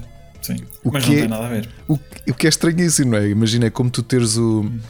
Começas a jogar uh, Super Mario Brothers na NES e o Super Mario Brothers 10 é um. Deixa-me cá pensar. É um real-time strategy game. tipo Age of Empires. o que é que se passou aqui pelo meio? É, sabe, eh, naquela altura os spin-offs ainda não eram feitos com, a, com o mesmo nível de marketing que é hoje, não é? Não, aquilo era tudo, era tudo hate, não é? Faz tudo parte da mesma, da mesma coisa. Já agora, só, só, só, para deixar aqui, porque assim, a Sierra fez uma série de, de, de jogos que, que vá, não estão nas séries mais conhecidas, das séries, de, tudo que seja quests, seja um, Hero Quest, um, o Space Quest, já falaste, o Police Quest, o King's Quest. E o Quest for Glory. Uh, e o Quest for Glory, eh, que é o Hero Quest, desculpa. Exato, uh, exato. O primeiro chamava-se Hero Quest. Pois era, depois é que depois assumiram a marca uh, Quest for Glory. Assumiram o Quest for Glory por motivos de, de, que a marca estava registada, portanto o Hero Quest estava registado. E a Sierra é curioso porque já tinha um histórico muito. Aliás, uh, o género nasce com eles, não é? Não só com o uhum. Mystery House da própria Roberta Williams, mas também de jogos algo high profile, como o Wizard and Princess, que na prática é o King's Quest Zero. Uhum. Um, e a adaptação oficial do The Dark Crystal, que é um excelente, uma excelente aventura gráfica para a altura uh, e, que, e que também definiu muito aquilo que viria a ser o, viria a ser o género. É? E já que falaste do Dark Crystal, filme fantástico. E a série da Netflix que infelizmente decidiram Foi cancelada, não, não dar é. continuidade. É. Epá, muito honestamente, teve uma qualidade fantástica. Muito boa, muito um, boa. E, e, e tu apercebes-te ao ver que não estás a assistir a uma série de crianças, que eu acho que é o, é o grande engano, porque aquilo, como é feito com, com bonecos, não é? Um, que as pessoas pensam que aquilo é, é, é, para crianças, mas a história é muito negra um, e claramente eu, eu não acho que aquilo seja adequado para, para crianças. Sim, sim. Uh, aquilo é uma história para adultos. Só que infelizmente acho que não foram bem entendidos uh, e acabou por, por ficar apenas pela primeira season.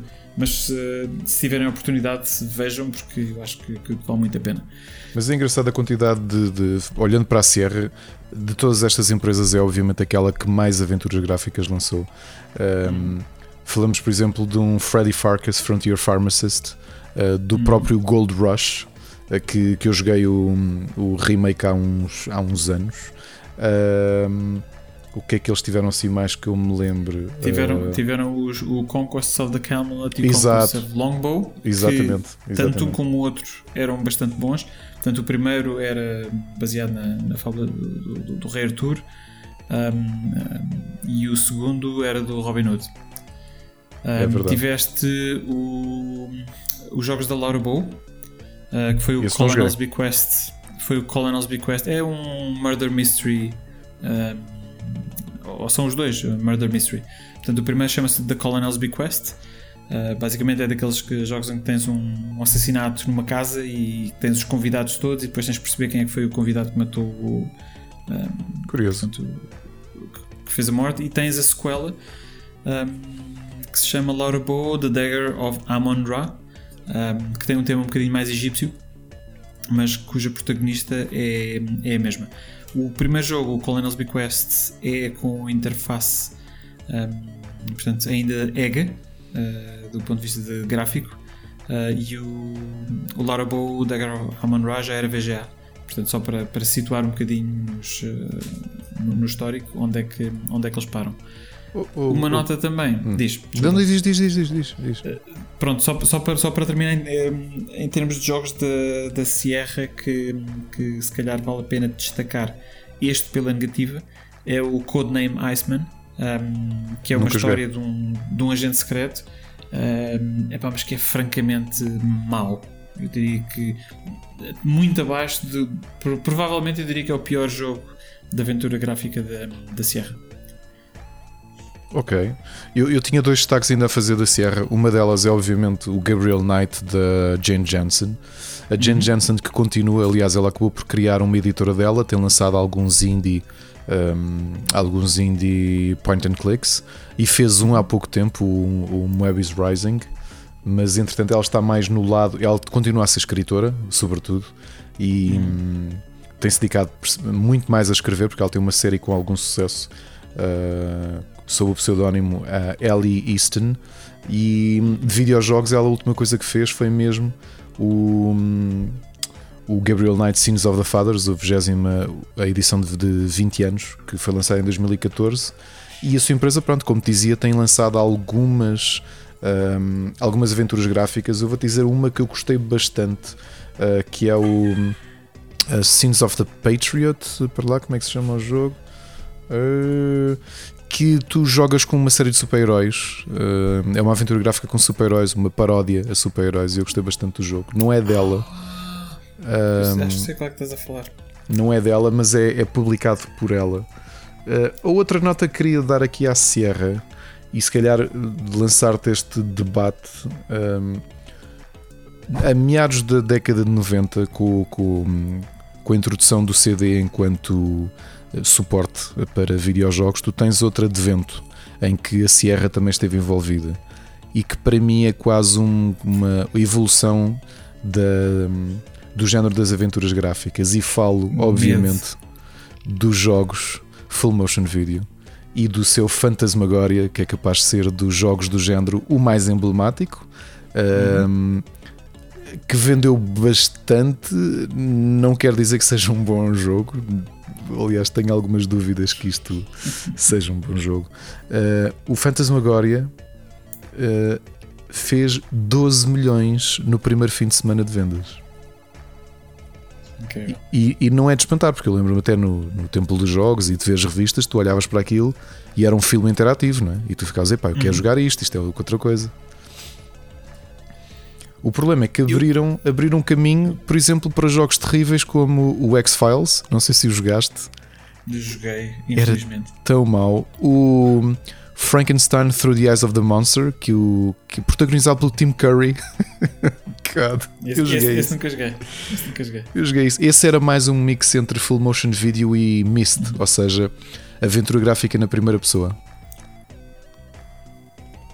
Chegaste a jogar algumas aventuras gráficas na primeira pessoa, como o Myst, ou nem por isso? Uh, não gosto. Não gosto. Epá, eu eu, eu, eu nem, nem, gosto de lhe chamar aventuras gráficas porque aquilo basicamente são puzzles de, de alavancas. Sim, sim. Uh, e nunca gostei. Uh, assim, eu reconheço que teve, teve a sua importância na história do, dos videojogos e, e aliás o próprio Myst foi um dos principais impulsionadores da venda de CD-ROMs na altura e de, de disseminação da, da, tecnologia de CD-ROMs nos PCs. Uh, mas uh, eu tenho tenho aqui um bichinho qualquer contra aventuras gráficas na primeira pessoa. Okay. Até hoje não há nenhuma que eu tenha jogado que tenha gostado, portanto. Eu, eu admito que estava-te a lançar este disco para levar a conversa para outro lado, que é na fase em que as aventuras gráficas estão a morrer, surge um senhor chamado Benoit Socal, que era autor de banda oh. desenhada, e que na Microids lança um jogo na primeira pessoa chamado Amazon. Amazon. Eu não gosto muito do jogo, mas permitiu-lhe vir a fazer aquilo que é para mim o maior sucesso uh, de aventuras gráficas fora do tempo das aventuras gráficas. Estou a falar, obviamente, da série Siberia. Siberia. 1 um e o 2, uh, eh, naquele canto cisne do género, eu acho que até este, este revitalizar dos point and clicks ali à volta de 2009 foram os melhores jogos que. foram os melhores aventuras gráficas que saíram no mercado. Ou seja, eu, se tu olhas ali para o início concordo, do milénio, no Sim. início do milénio são os melhores. E eu acho que é, é curioso como era um ambiente 3D. Uh, mas era um ambiente 3D, mas tu não tinhas liberdade de movimentos como num jogo de aventura. Uhum. E eu acho que ninguém conseguiu fazer isto. Um, uh, por acaso estou a ser injusto. Ok, o maior sucesso, sim, Cyber é do melhor. Curiosamente, nessa altura também tiveste o Runaway, que era um bom jogo, uma boa aventura uhum. gráfica. Uh, mas o Cyberia marcou porque a história é muito, muito, muito boa, do 1 e do 2. Muito, muito, muito boa. Um, e aliás, por isso é que eu e o Rui tantas vezes falamos o quanto o Cyberia 3. Aliás, o Rui acho que ainda não experimentou. Eu ofereci-lhe o jogo há pouco tempo e ele não experimentou. O Cyberia 3 é, é, Eu tenho pena de ser tão mauzinho. É, pois, eu, eu, eu, eu, concordo contigo. Acho que os primeiros dois. Aliás, os primeiros dois eles foram feitos como um jogo, não é? é. Partido em dois um, que acho que epá, funcionaram muito bem. A qualidade da história em si, uh, para a altura em, em particular, epá, era, era acima de, daquilo que nós normalmente tínhamos visto em aventuras gráficas. Uh, e eu acho que deu um novo, quase como um, um novo alento uh, a um género que estava moribundo, não é? Como, como nós sabemos.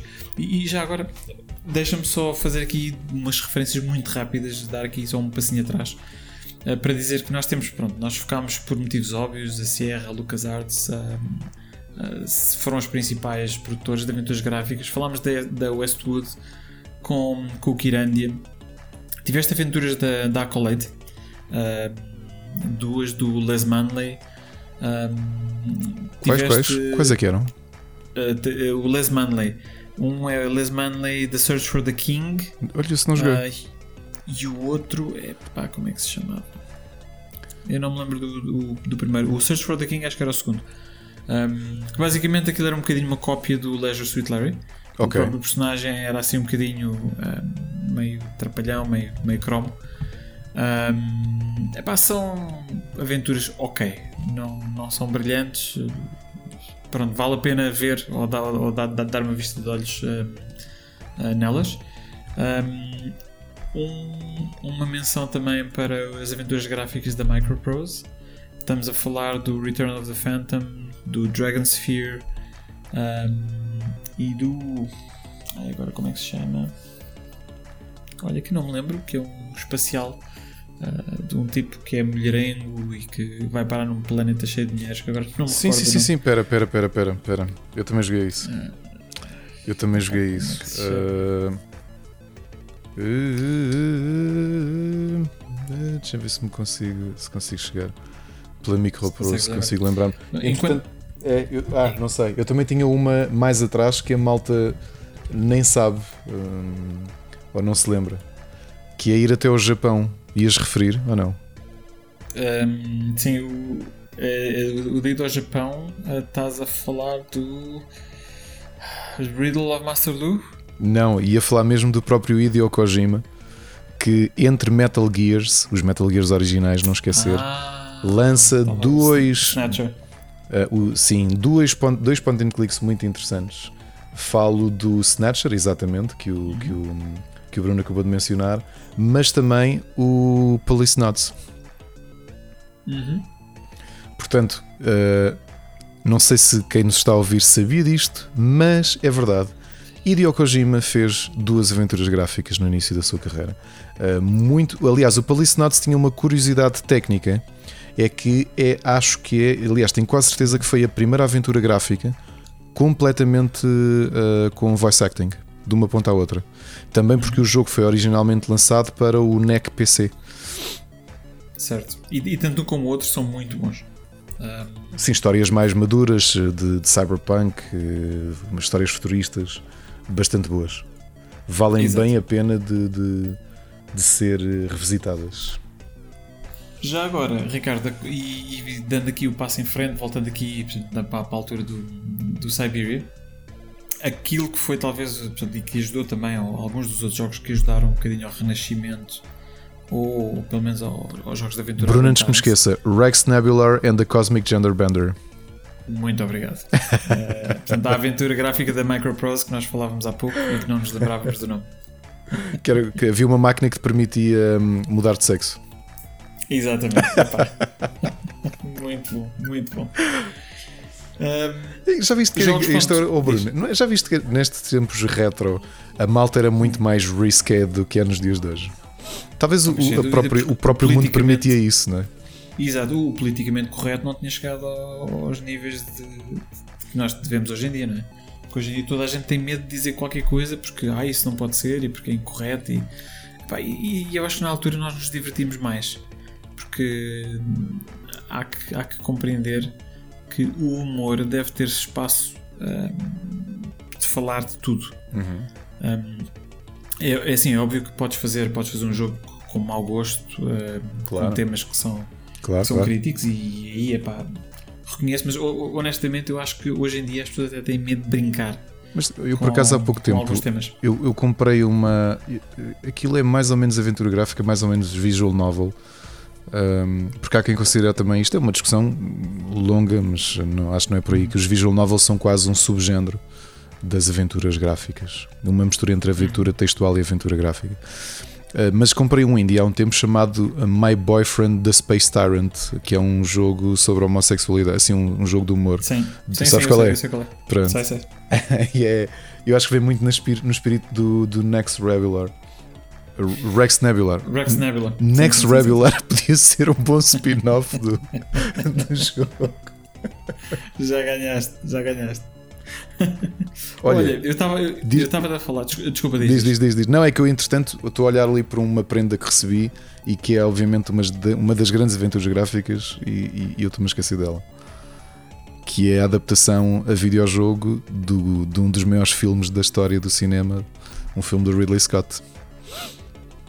Estás a falar do Blade Runner. Exatamente. Claro, claro. Ahm, sim, eu. O Blade Runner, ahm, na altura, se, se te recordas, ahm, eles optaram por não fazer o jogo colado ao filme, portanto, fizeram no universo do, do Blade Runner e ahm, que era relativamente inovador para a altura. tinhas muitos branching paths, ou Exatamente. seja, tu podias rejogar o jogo várias vezes, Uhum. que não só o final era diferente, como a própria história hum, e as coisas que tu tinhas que fazer hum, eram diferentes. E uma curiosidade: é muito difícil encontrar eh, online uma solução para o jogo, porque tu tinhas uma série de coisas no jogo que eram randomizadas. Um, portanto, tu não tens um walkthrough como tens para quase todas as outras aventuras gráficas, não é? Onde te dizem: olha, fazes isto, fazes aquilo, fazes o outro e chegas ao fim do jogo. Um, isso não existe para o Blade Runner, porque o Blade Runner é tão. Um, ou tem tanta coisa um, randomizada que um, não é fácil escrever um, um walkthrough. Por acaso nunca tinha E foi- pensado nessa perspectiva, sabes? Sim, e foi um. E foi, o jogo em si é um jogo fantástico. Uh, a história é muito boa, graficamente, pronto, para, para a altura em particular também, também, também se destacava. Uh, e honestamente, para quem gosta do universo Blade Runner, recomendo vivamente porque é um, é um jogo fantástico. Um, eu estava eu estava então a, a, tentar falar do, quando, quando falaste do, do Siberia há pouco, portanto, para nós agora avançarmos um bocadinho para aquilo que é uma época ou uma era um bocadinho diferente. Um, há mais dois jogos que, que eu acho que vale a pena nós falarmos. Portanto, os primeiros são os jogos da série Runaway, um, uhum. da produtora espanhola Péndulo, Péndulo Studios. Um, eu gostei imenso do primeiro jogo, uh, o segundo e o terceiro também são bons, mas que no fundo eles mantiveram um bocadinho o espírito das aventuras gráficas numa altura onde ninguém estava a fazer daquilo.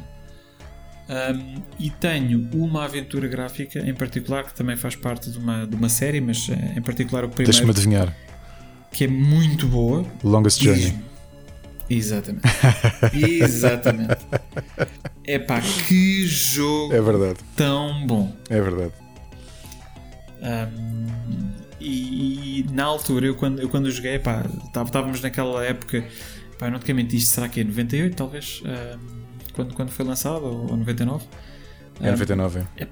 Pronto, foi, foi na altura em, em, que os jogadores de aventuras gráficas andavam deprimidos com, com, com, com a morte do género, não é? Exato, exato. e de repente sai este jogo que é uma coisa epá, brilhante. A história é muito boa, os puzzles fazem sentido. Um, ainda hoje eu acho que o jogo se joga bem. Um, e honestamente, para quem ainda não tenha tido a oportunidade de jogar, recomendo É, e uma série com três jogos apenas, aliás, o último, a última iteração até bastante recente. Eh, é, um, é episódico. Aliás, não sei se estavas a planear avançarmos até ao ao, ao futuro ao e, até aos, e ao presente né, do, do, da aventura gráfica. Aproveitamos já a boleia, Ricardo. Aproveitamos é já a boleia e vamos já para, é, para o é, presente. É, é, porque há aqui uma coisa curiosa que mudou muito nas aventuras gráficas: é que os autores, também um bocadinho culpa da Telltale, porque foram talvez uhum. os grandes responsáveis pela revitalização do género, precisamente a ir buscar. Uh, aquelas grandes séries da LucasArts e a, a continuarem as suas histórias. Uh, falamos, obviamente, do, do Monkey Island, mas também o Summon Max. Uhum. E a, a, a, nos dias de hoje, a ideia de, um, de uma aventura gráfica, tu muitas vezes, como aconteceu também com o Broken Sword 5, é, é surgir de forma episódica. Portanto, tu vais jogando os capítulos da história e no final. Um, e no final, pronto, chegas, ao, chegas a conhecer tudo aquilo que acontece. Eu acho que este ressurgimento, tanto de empresas AA, mas especialmente de, de indies, nos últimos 12 anos eu acho que têm surgido séries de aventuras gráficas muito, muito boas. Uh, uhum. The Book of Unwritten Tales da Nordic Games, atualmente THQ, é das minhas favoritas. Um, é uma grande série de, de, aventuras gráficas. Olha, tive uma uhum. coisa curiosa com a história do Robert Chicken. De, quando de ir a uma Gamescom, tive sempre o hábito de levar um molho de cartões de, de, de visita e trocar cartões de visita com os developers. Um, Sim. E, e, há um misto entre malta que não está muito ligado aos jogos e que recebe e pensa Rubber Chicken, what the fuck, e, os de, e developers. Uh, e lembro perfeitamente a malta do Book of Unwritten Tales, quando trocámos eh, cartões no final, eles desataram as gargalhadas. E perguntaram assim: Is it with a pulley in the middle? E eu disse: Obviously. Portanto, a referência é espetacular. É mesmo, mesmo espetacular. E, e, são, e são bons jogos, eu, eu, concordo contigo. Um, os Book of Unwritten Tales, eu infelizmente o segundo eu não cheguei a jogar porque não consegui correr. Uh, tive problemas a conseguir correr no, no, no, em PCs modernos. Ok. Uh, o, o, que não deixa de ser curioso porque é um jogo relativamente moderno, não é? Portanto, deveria ser menos problemático, mas uh, não sei o que é que se passou, houve qualquer coisa no meu PC. E pronto, e entretanto outros jogos uh, surgiram e, e acabei por não jogar. Sabes que eu nunca me. Se... Uma coisa, Bruno, eu nunca me debrucei sobre um, um, a, a, ideia de onde é que surgem o, os jogos episódicos. Eu quase que quero acreditar que é com o, o Bone, Out, of, Out from Boneville da Telltale, uh, desenvolvido uhum. pelo Dave Grossman, que é um dos grandes nomes da LucasArts, não é? foi ele um dos um, co-escritores do Secret of Monkey Island, do Monkey Island 2 LeChuck's Revenge mas também do Day of the Tentacle. É ele um dos criadores do Bone, que também não sei se já compraste no Steam. Se não tiveres, eu ofereço-te o jogo. Uh, sei que tem, tem aí. sim, senhor. Tens? Aliás, eu, eu, eu, comprei, eu comprei até na altura em que ele saiu.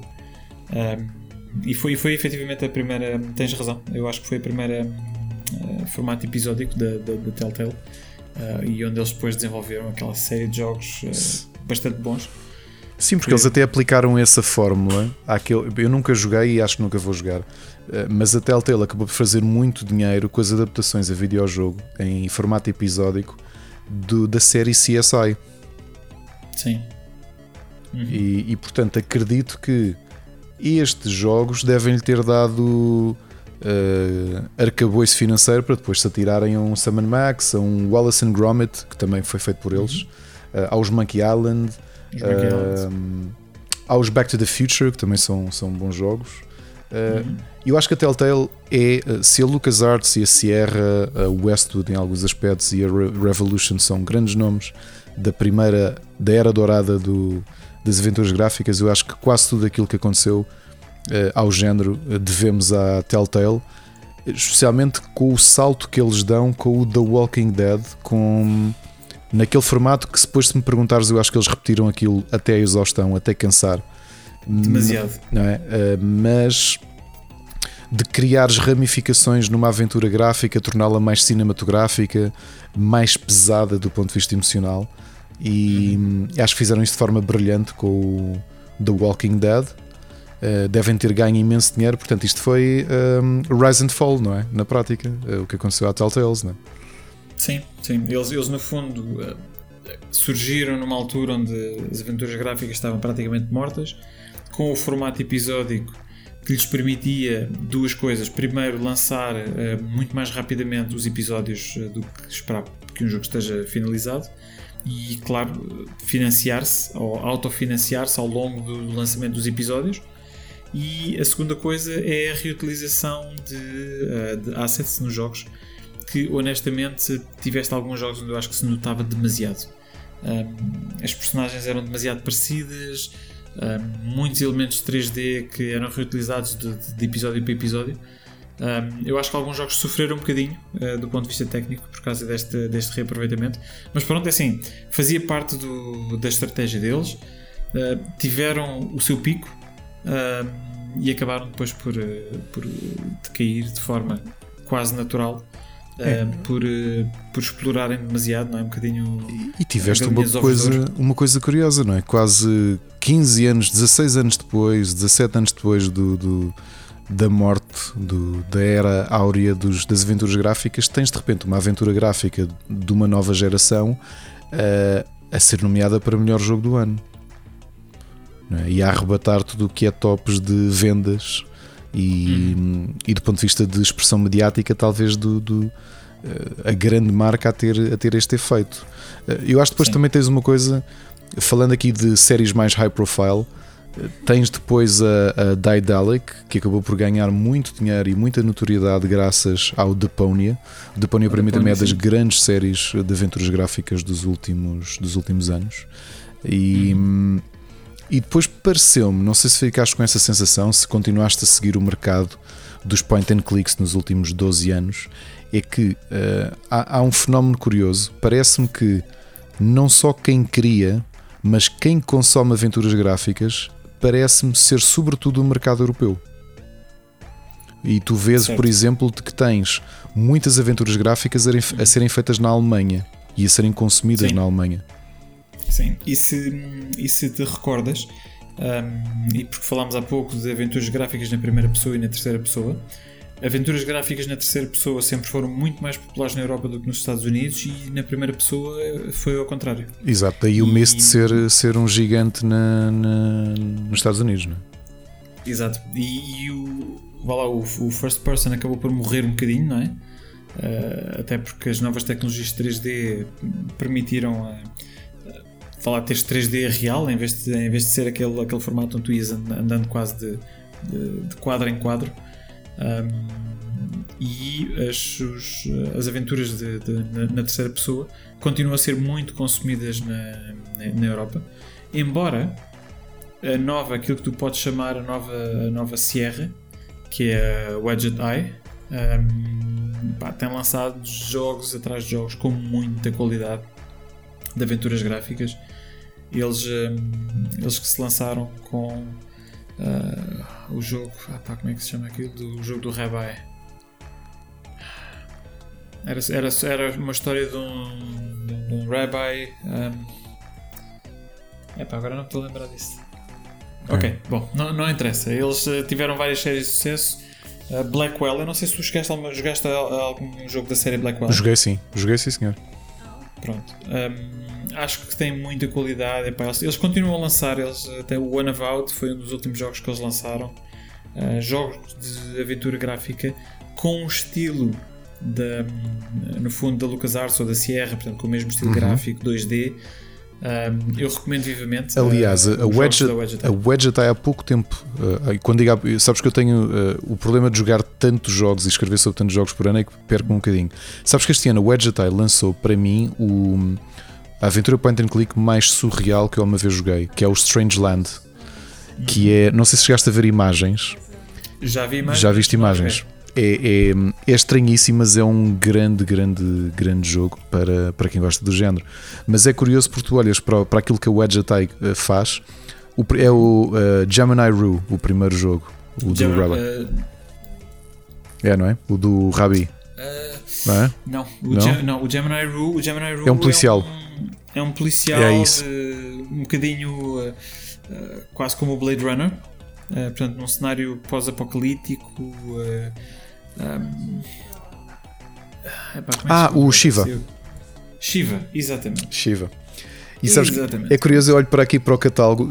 Acho que só há dois jogos da, da Widget, da Widget Eye que eu ainda não comprei. Uh, mas sabes, depois tens outra. Eu vou-te dizer também outra marca interessante. Tu, já agora, sabes onde é que são os Widget Eye Games? Que país é que eles são? É, acho que são americanos.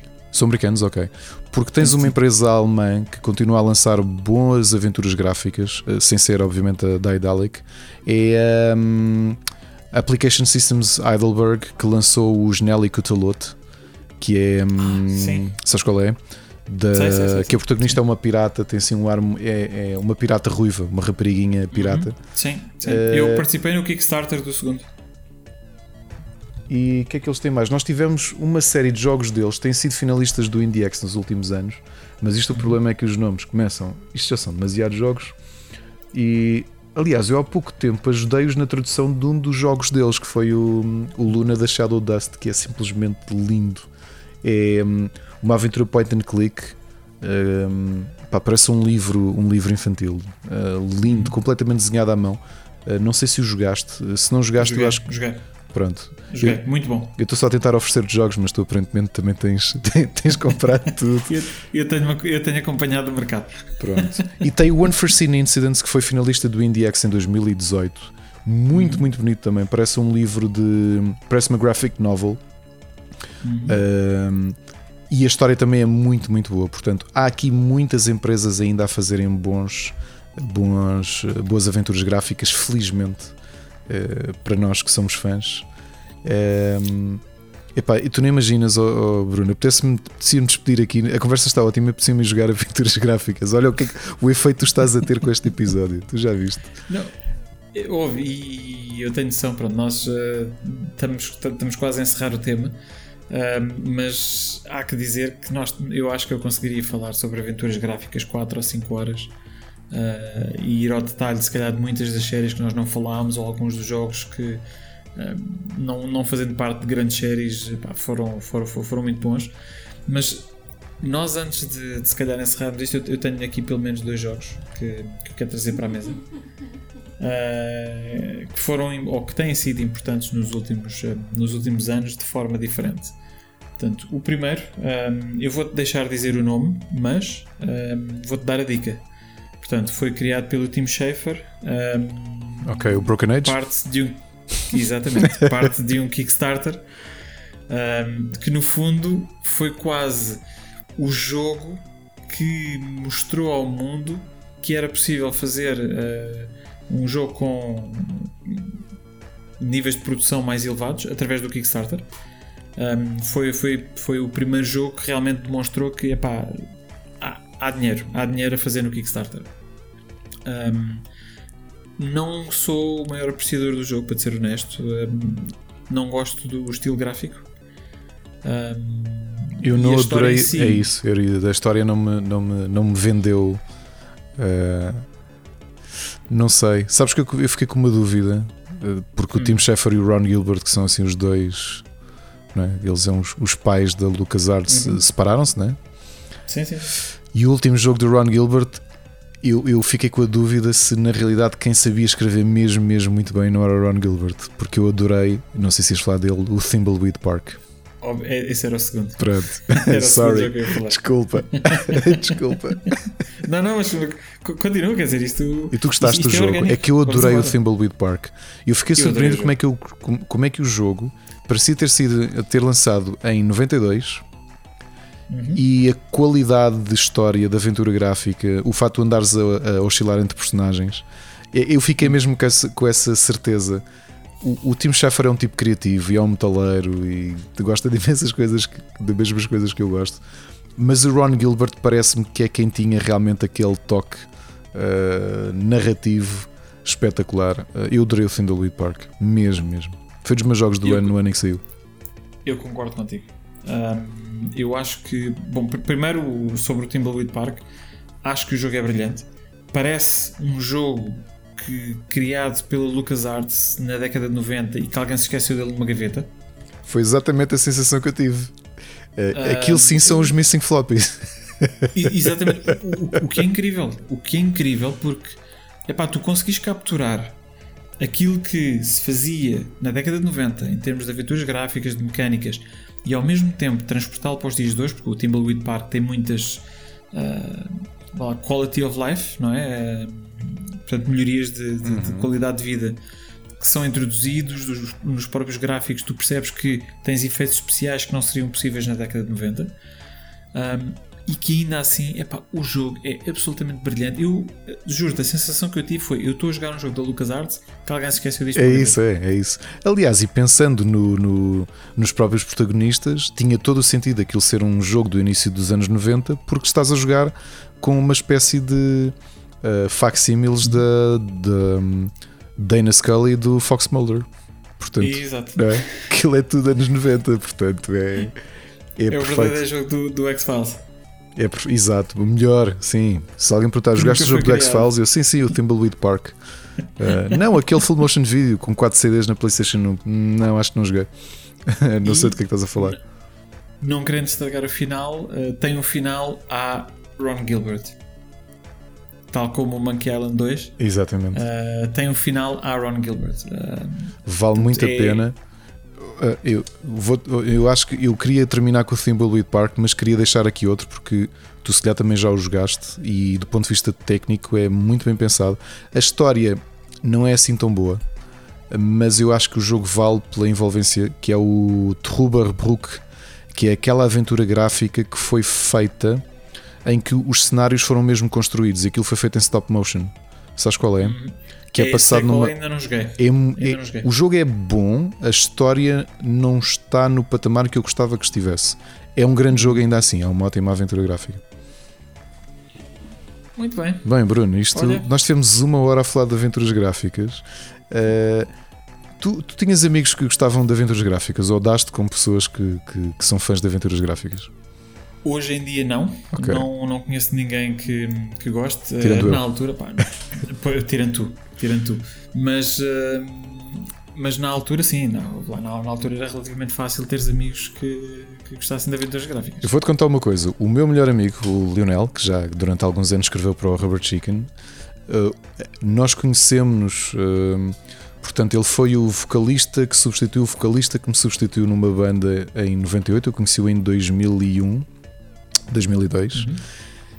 E obviamente gostávamos os dois de metal e tínhamos esses pontos em comum, mas o, o momento que nós nos, entre sermos pessoas que conviviam em estúdio ou íamos a concertos, o momento em que começámos a dar-nos mesmo bem foi quando em 2002 percebemos que éramos os dois completamente doentes por aventuras gráficas E o motivo que nos fez começar a ir beber café um com o outro foi trocarmos jogos de aventuras gráficas que não tínhamos jogado e passarmos cafés a dizer: pá, tu lembras do puzzle do Police Quest 3? É que- Estás a ver? Uh, Também, também, tenho, também tenho histórias dessas com, com alguns amigos. Aliás, tu, tu mencionaste há pouco que, epá, tu- como não havia internet, eh, no fundo era jogar sem carvaços, eh, ias para a cama e pode ser que no dia a seguir tenhas uma, uma epifania. Ahm, mas muito, muito do avanço também era feito com os colegas da escola, onde nós eh, comentávamos, não é? E estavas a dizer, pá, ias para o café, epá, então eu neste jogo, é, pá, esse ah, não, eu já passei isso, é assim, Yeah, yeah, assim. tipo, tens de tirar a pastilha de não sei o quê e, e combinar itens, que é uma coisa que depois passou a ser uh, uh, staple, não é? Na- na- das aventuras gráficas. Combinar itens no inventário, às vezes dar coisas completamente deslocadas. É, epá, é, é- ainda bem que o género está a ter aqui um second life e com qualidade. E quem gosta, que continua, um, continua a ter à disposição anualmente bons jogos de. Jogos, jogos, jogos de qualidade. É assim, É. as pessoas falam muito da, da, da Sierra e da LucasArts. Um, honestamente, eu acho que os jogos da Sierra não envelheceram muito bem. Um, se tu fores jogar, os fores jogar hoje em dia, eu acho que se nota muito a mecânica de. No fundo, de te deixar morrer. No fundo, como uma extensão artificial do- da duração do jogo. Claro. Um, as aventuras da LucasArts eu penso que envelheceram um bocadinho melhor. Um, mas ainda assim, epá, nós não nos podemos esquecer que o mundo continua a avançar e por, muita, por muito carinho que eu tenho por estas duas empresas, um, eu acho que hoje em dia se fazem jogos de aventura muito bons Sim, sim. um, e que nós não devemos ignorar e falar só da, da Sierra e da, e da LucasArts. Mas sabes que é curioso, Bruno? Era isso que há pouco dizia que isto dá uma conversa, quase um episódio só sobre isso, que é tu, tu observares aventuras gráficas como um ponto inicial. Aliás, tu, tu vês as aventuras de texto como ponto inicial, a evolução para as aventuras gráficas e aquilo que tu tens visto nos últimos 15 anos de ramificações de subgéneros, cujo ponto inicial é obviamente o, são obviamente as aventuras gráficas, as visual novels obviamente são umas de- uma delas. Aquilo que as pessoas apelidam de walking simulators, que eu não gosto de chamar isso, eu prefiro chamar narrative exploration games, eh, são outro exemplo. Mas eu acho que também aqueles puzzle games na terceira pessoa são filhos do Myst. Tu olhas para um Talos Principle uh, para. opá, e até vou levar isto mais longe, até um, um Portal, uh, de um certo ponto de vista, que são assumidamente jogos de puzzle que nascem nessa perspectiva dos, do- das aventuras point and click na primeira pessoa. E, e posso dizer, agora num- numa mistura estranha, porque obviamente com o avançar da- da- do mercado foi permitindo isto. Eu, eu farto-me de falar disto. Foi a série que me fez gostar de visual novels e não é uma visual novel pura.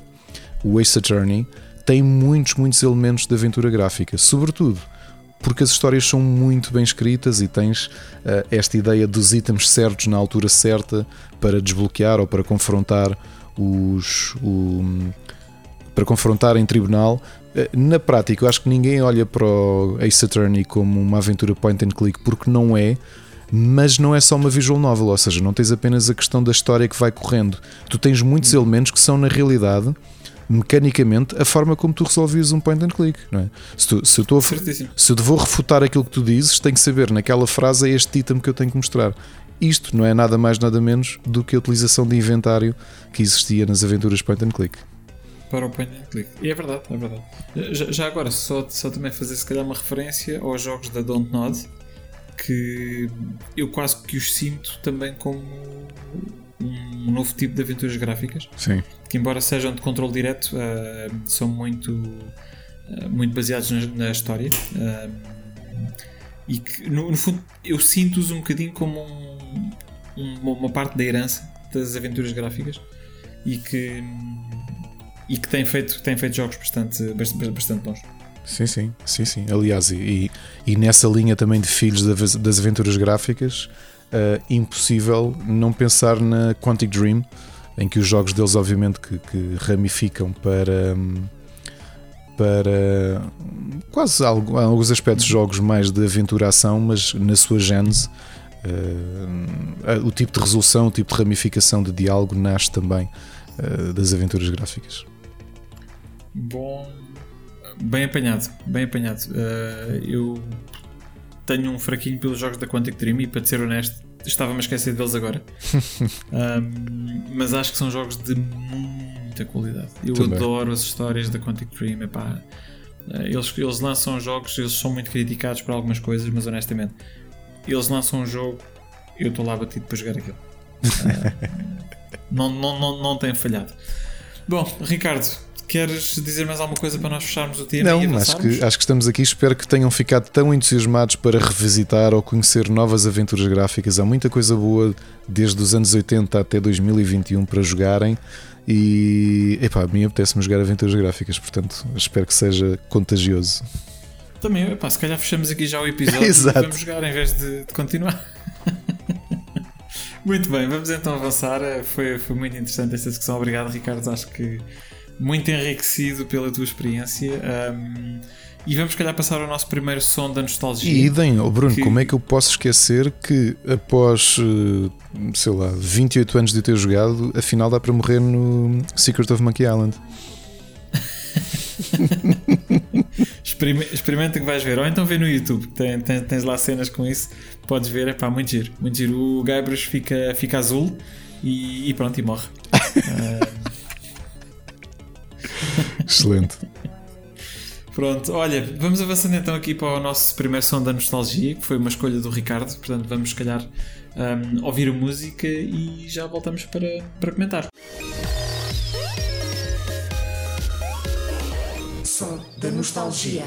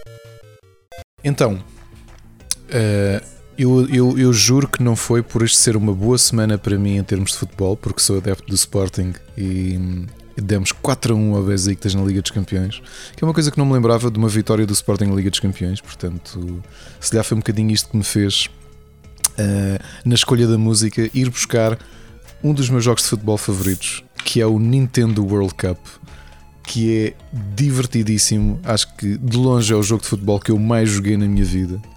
E estivemos a ouvir a Match Music 2, composta pelo Kazuo Osawa, na versão do Nintendo World Cup, obviamente, da original da Nintendo, eh, Nintendo Entertainment System. Já chegaste a jogar isto, Bruno? Uh, não, não, Uh, não porque eu aparentemente fui, fui à, à apresentação a que tu faltaste, uh, que fala de hum, ok, qual é que é o vosso jogo de futebol favorito e digam porque é que é o Sensible Soccer. ok, ok.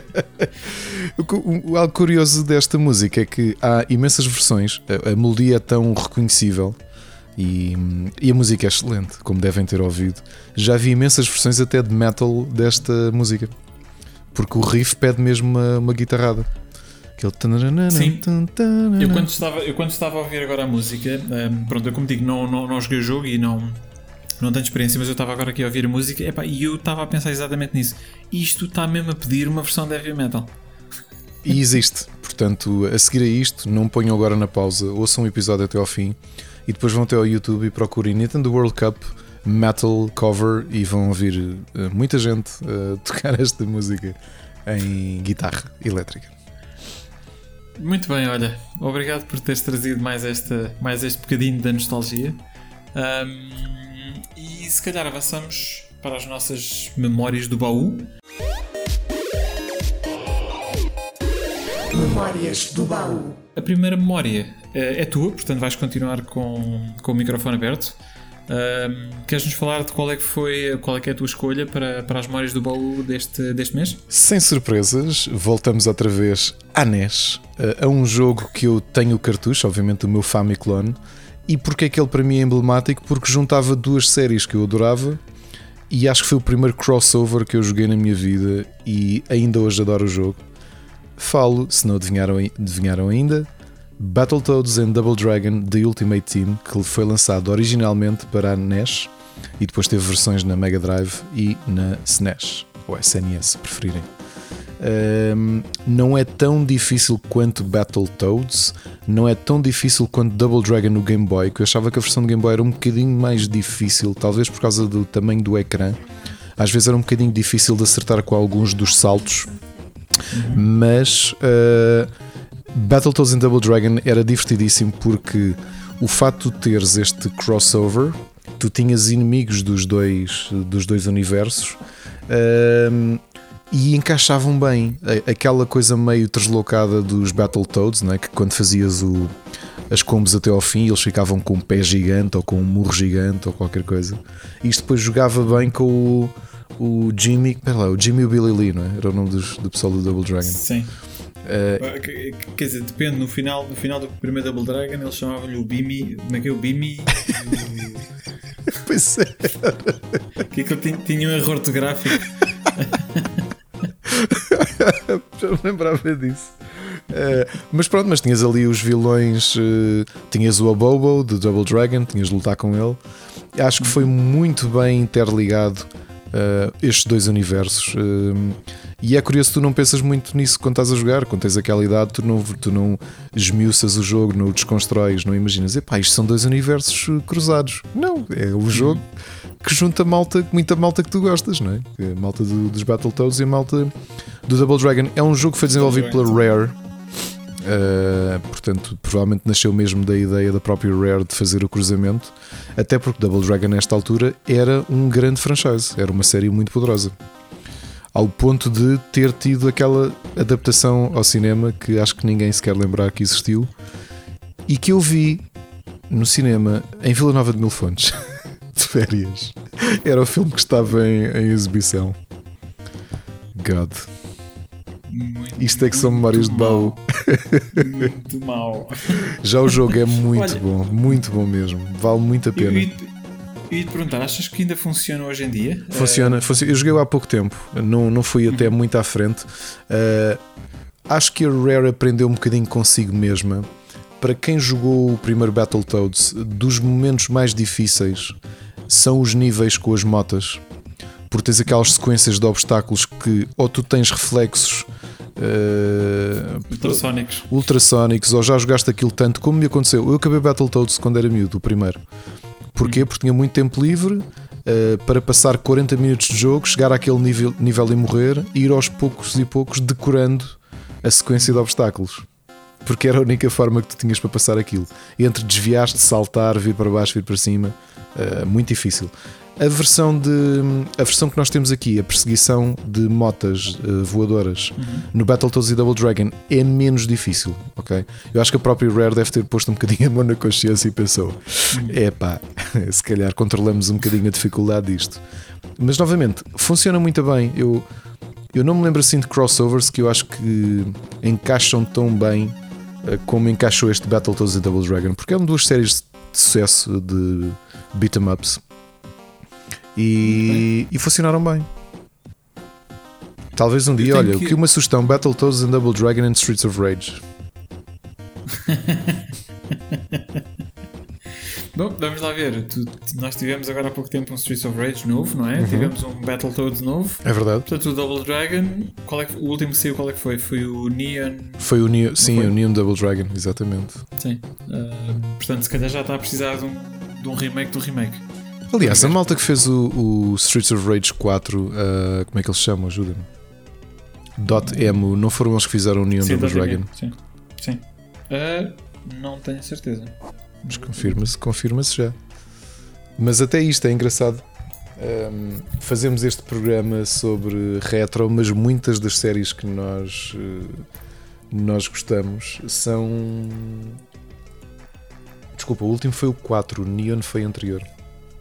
É, O 4 não conta. O 4 é muito mau. Pois, mas foi o último. Ah, não, foi a Arc System Works que fez o jogo. Foi a Arc Hum, System Works que fez o Double Dragon 4. Também não Sim. me lembrava disso. Ahm, O 4, o 4 não conta, Ricardo. Não, não foi a Dotemu, porque o Double Dragon. Não, foi o Way Forward que fez. Ok. pronto. Foi o Way Forward. Ah, Também faz sentido. mas era giro, já que a, a- a- é a Dotemu que está a fazer. Quem é que está a fazer o Teenage Mutant Ninja Turtles? O Beat 'em Up. O novo. O ah, novo é a Dotemu, não é? Ou é o Way Forward? eu acho, que é o UFO. Deixa-me ver já agora, já não está isso, não.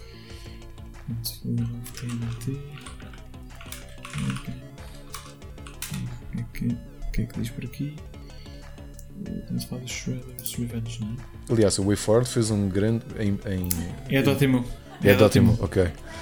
Um, a Way Forward fez um, um grande revivalismo de uma grande série de beat 'em up, o River City, neste caso o River City Girls, que eu gostei imenso do jogo. Epá, tão bom. Mas sabes, sabes que eu, eu tive um problema com esse jogo que tem a ver certamente com a minha inepti- ineptidão ou ineptitude enquanto jogador, porque eu cheguei lá a um ponto onde eu não consigo passar daquilo.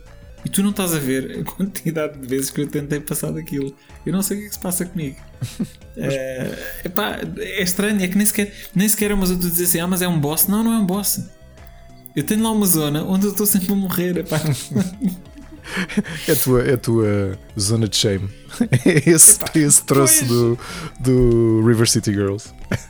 Não sei, não, não, não sei, mas é assim, portanto, eu por causa dessa, desse, desse encravanço, não é? Ah, nunca acabei o jogo, mas tenho-te a dizer, epá, o jogo está muito bom.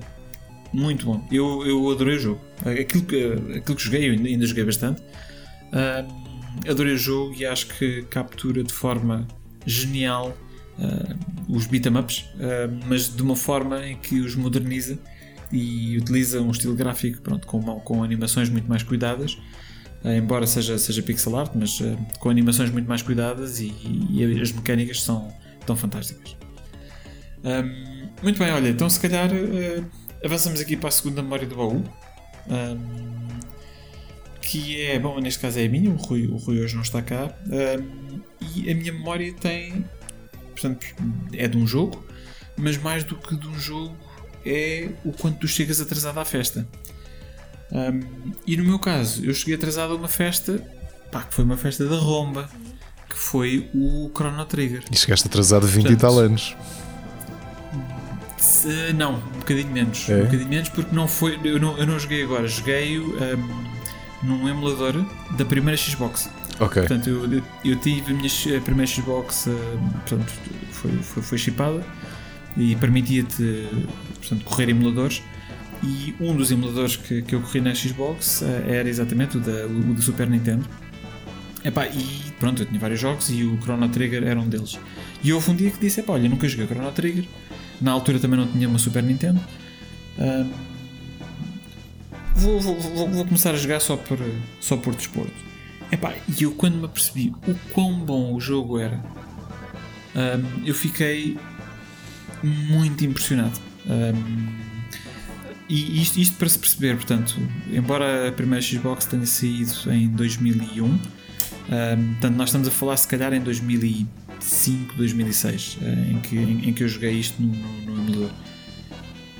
Que foi, pá, se calhar com 15 anos de atrás, eu não, não, não, me recordo agora qual é que foi o ano. De lançamento do, do, do Chrono Trigger, mas epá, foi com um atraso significativo pá, e ainda assim o Chrono Trigger é para mim o meu, o meu uh, JRPG favorito Olha, até hoje. E eu vou-te dizer, o meu JRPG favorito, e agora prepara-te, já foi o Chrono Trigger, mas desde há 18 anos ou 17 é a sequela do Chrono Trigger, o Chrono Cross. o Chrono Cross. Nunca joguei. É muito, muito, muito bom. Mas muito bom mesmo. Uh, o impacto que tu tens no jogo, aliás, eu já nem, já nem vou trazer para as memórias do baú no futuro, portanto, falo até já dele aqui em sequência com, contigo. Uh, Eu nunca tinha visto, como tu tens, acho que são 48 personagens uh, jogáveis no Chrono Cross. No início uh, é aleatório, tu tens o protagonista e depois os outros, é, os outros personagens são aleatórios. Nunca é fixo quando fazes um new game. E o sistema de luta é muito, muito bem. O, o sistema de, de- de combate é muito bem pensado. Isto ainda na fase em que a Square uh, tentava inovar de jogo para jogo com, com o sistema de combate. Aliás, como a Chrono Trigger tem, tu tinhas aqueles combo attacks. Lembro-me de. uh, tinhas aqueles combos entre o. Ai, como é que se chama o, o protagonista? Ajuda-me. O Chrono O Chrono. o Chrono e o Toad. um, o príncipe tinha uns ataques duplos, tinhas com a Lina, que ela fazia. Era Lina, não é? Que ela fazia fogo e depois o Chrono Sim. rodopiava e fazia um turbilhão de fogo. Era isso, não é? Sim, é de, de- de- a rapariga das cavernas. Não era? Ah, então não era Rapariga dos Cavernas, não. Não é estas a Agora estou-me a falar? esquecer dos nomes deles, que vergonha. Mas Eu é também- eu- eu- muito eu, também bom. vou ser honesto, eu também não me recordo, já, já, já, já, já vão muitos anos, mas. Então, mas tu, tu tens noção que aquilo que tu acabaste de dizer dá direito a apedrejamento, certo? O quê? O facto de dizeres que o Chrono Cross é melhor que o Chrono Trigger. Sim, eu sei. Isto é meio, é meio pedantismo meu, eh, meio. não me interessa. Eu adoro o Chrono Trigger, é um grande jogo e acho que diz muito eu dizer que o Chrono Cross é melhor. Eh, ou, se, ou se não for melhor, é tão bom quanto, mas eu mesmo assim. Epá, o jogo tem 40 e tal personagens jogáveis e tu queres eh, conhecer toda a gente. É muito bom jogo. Pronto, ficas como responsável porque eu agora vou ter que jogar isso. Eh, Oh, oh, Bruno, eu digo. aliás, O, o- o sistema de combate é tão diferente, não há nenhum JRPG que tenha aquele sistema de combate. É um sistema cromático que vai dando bónus e debuffs mediante o número de. Imagina, tu tens um personagem que faz ataques ah, pretos e tens outro personagem que faz ataques azuis. E o teu o boss com quem estás a lutar é vulnerável a ataques eh, brancos, por exemplo. A ideia, se tu fizeres uma combinação de três ações seguidas da mesma cor, Uh, o próprio Battlefield fica com, com a aura dessa cor, o que quer dizer que o vilão, o boss e tu, no, no outro caso, também podes ficar vulnerável aos ataques. Está muito bem pensado, pá, mas mesmo. Eu estou a dizer isto assim, parece uma descrição um bocado parva, mas jogado vais ver a inovação mecânica que aquilo é. E foi o único teste que fizeram com aquele sistema. Portanto, sabes que a Square tenta sempre criar uh, ideias diferentes. E aquilo ainda foi na fase áurea.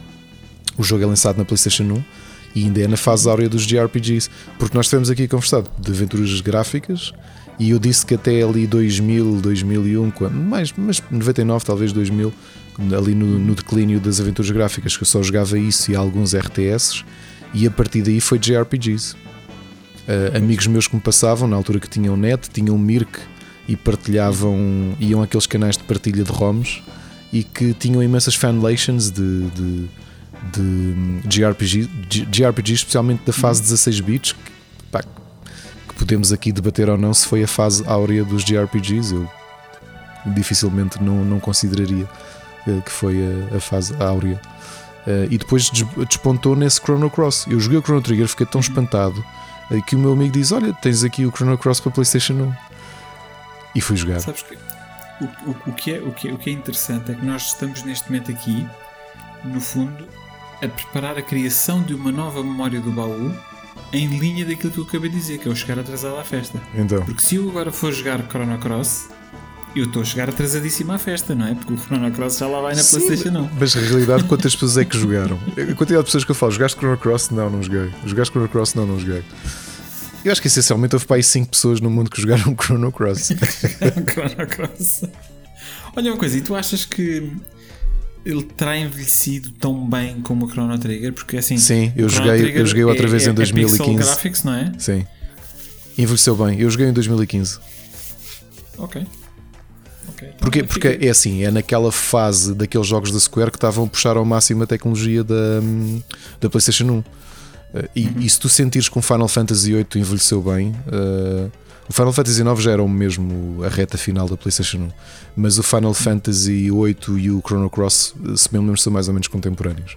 E acho que visualmente enve- envelheceram bem, quer dizer, tu sabes que aquilo tem limitações, tu ainda hoje tens aquele, aquele olhar uh, clínico uh, de ver jogos dessa, desse período em que os modelos são 3D e os ambientes são, são 2D, Sim. são pinturas, e tu notas isso. Uh, tu consegues distinguir aquilo que são os elementos interativos e os elementos uh, fixos, estáticos do, do ecrã. Tirando isso, é um grande jogo. Mas, mas tu consegues, por, por acaso, isso é uma, é uma questão curiosa. Tu consegues porque estás a jogar num, num LCD. E claro, Porque se tu jogares, se exato, CRT. ficas eh, com o, uh, aquela. uh, aquilo, não sei se são scanlines ou não, mas, mas disfarça-te o pixel. Sim, É, exatamente. Ou seja, é menos óbvio Pois do, é. Que é que, do que é que faz parte do background e não faz parte do é, background. é verdade. é. E é curioso porque tu sentes o mesmo com o Final Fantasy VII, o Final Fantasy VIII, uh, só padecem do mesmo, que é quando tu jogas aquilo nos, uh, nas máquinas atuais, é pá, porque estás a jogar em, em LCD. É porque não tens grão nenhum, não é? Não tens ruído visual Sim. nenhum para disfarçar o. É, é, Exatamente. é. Eu só, sabes, só há pouco tempo é que tive noção que tinha visto, acho que foi no Twitter, alguém a partilhar uma sequência de, de screenshots de. Não eram, desculpa, não eram screenshots, eram fotografias de um jogo de PlayStation 1 e tu vias num eh, jogado no CRT e no outro jogado no LCD. E, e, pá, e era abismal. No, no CRT o jogo parecia muito mais bonito. Ou seja, cada pixel era, era quase subdividido na, na, na representação do ecrã.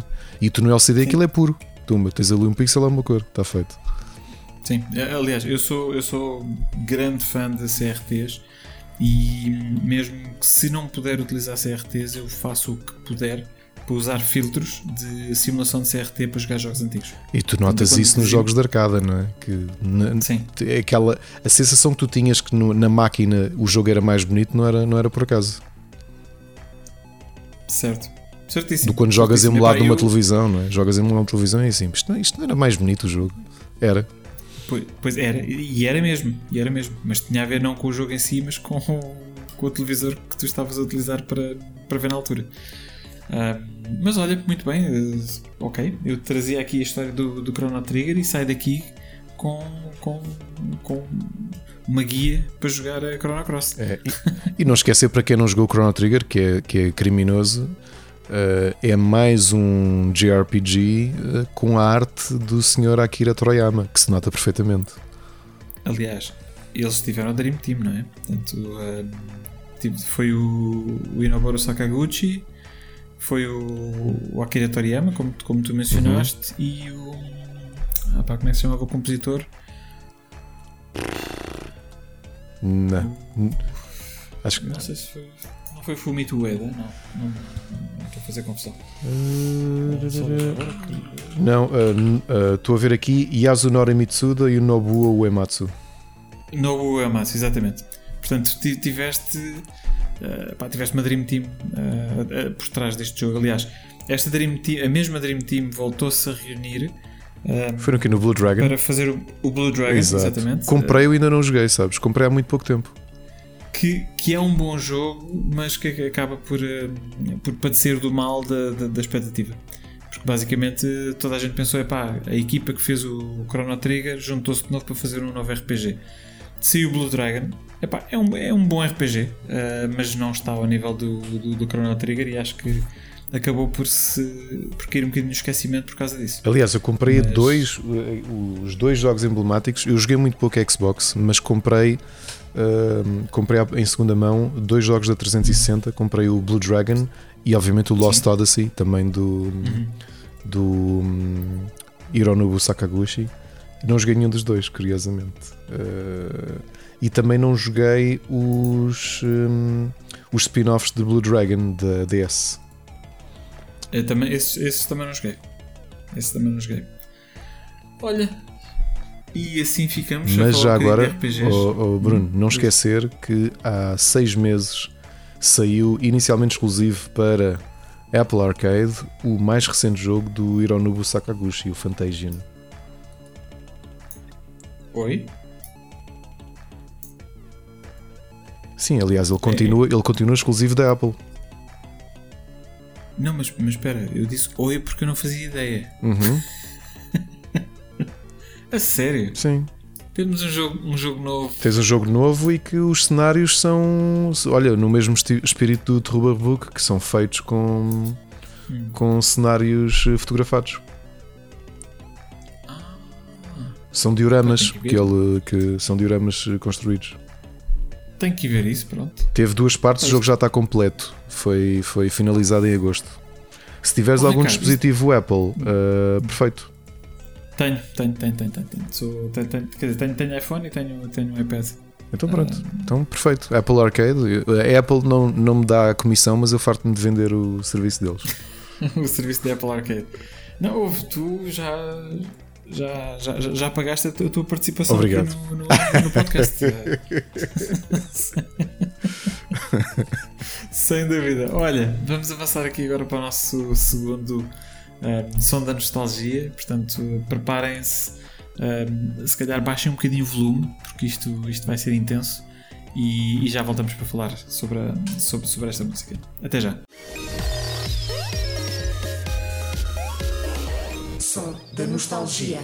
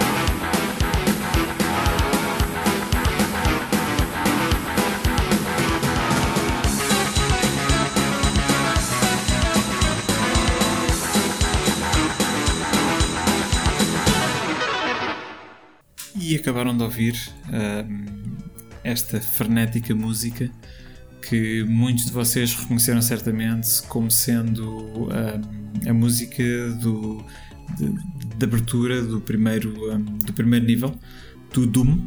Ah, portanto, o, o Doom, em particular a versão, a versão PC. Este tema foi composto pelo Bobby Prince e, e é icónico.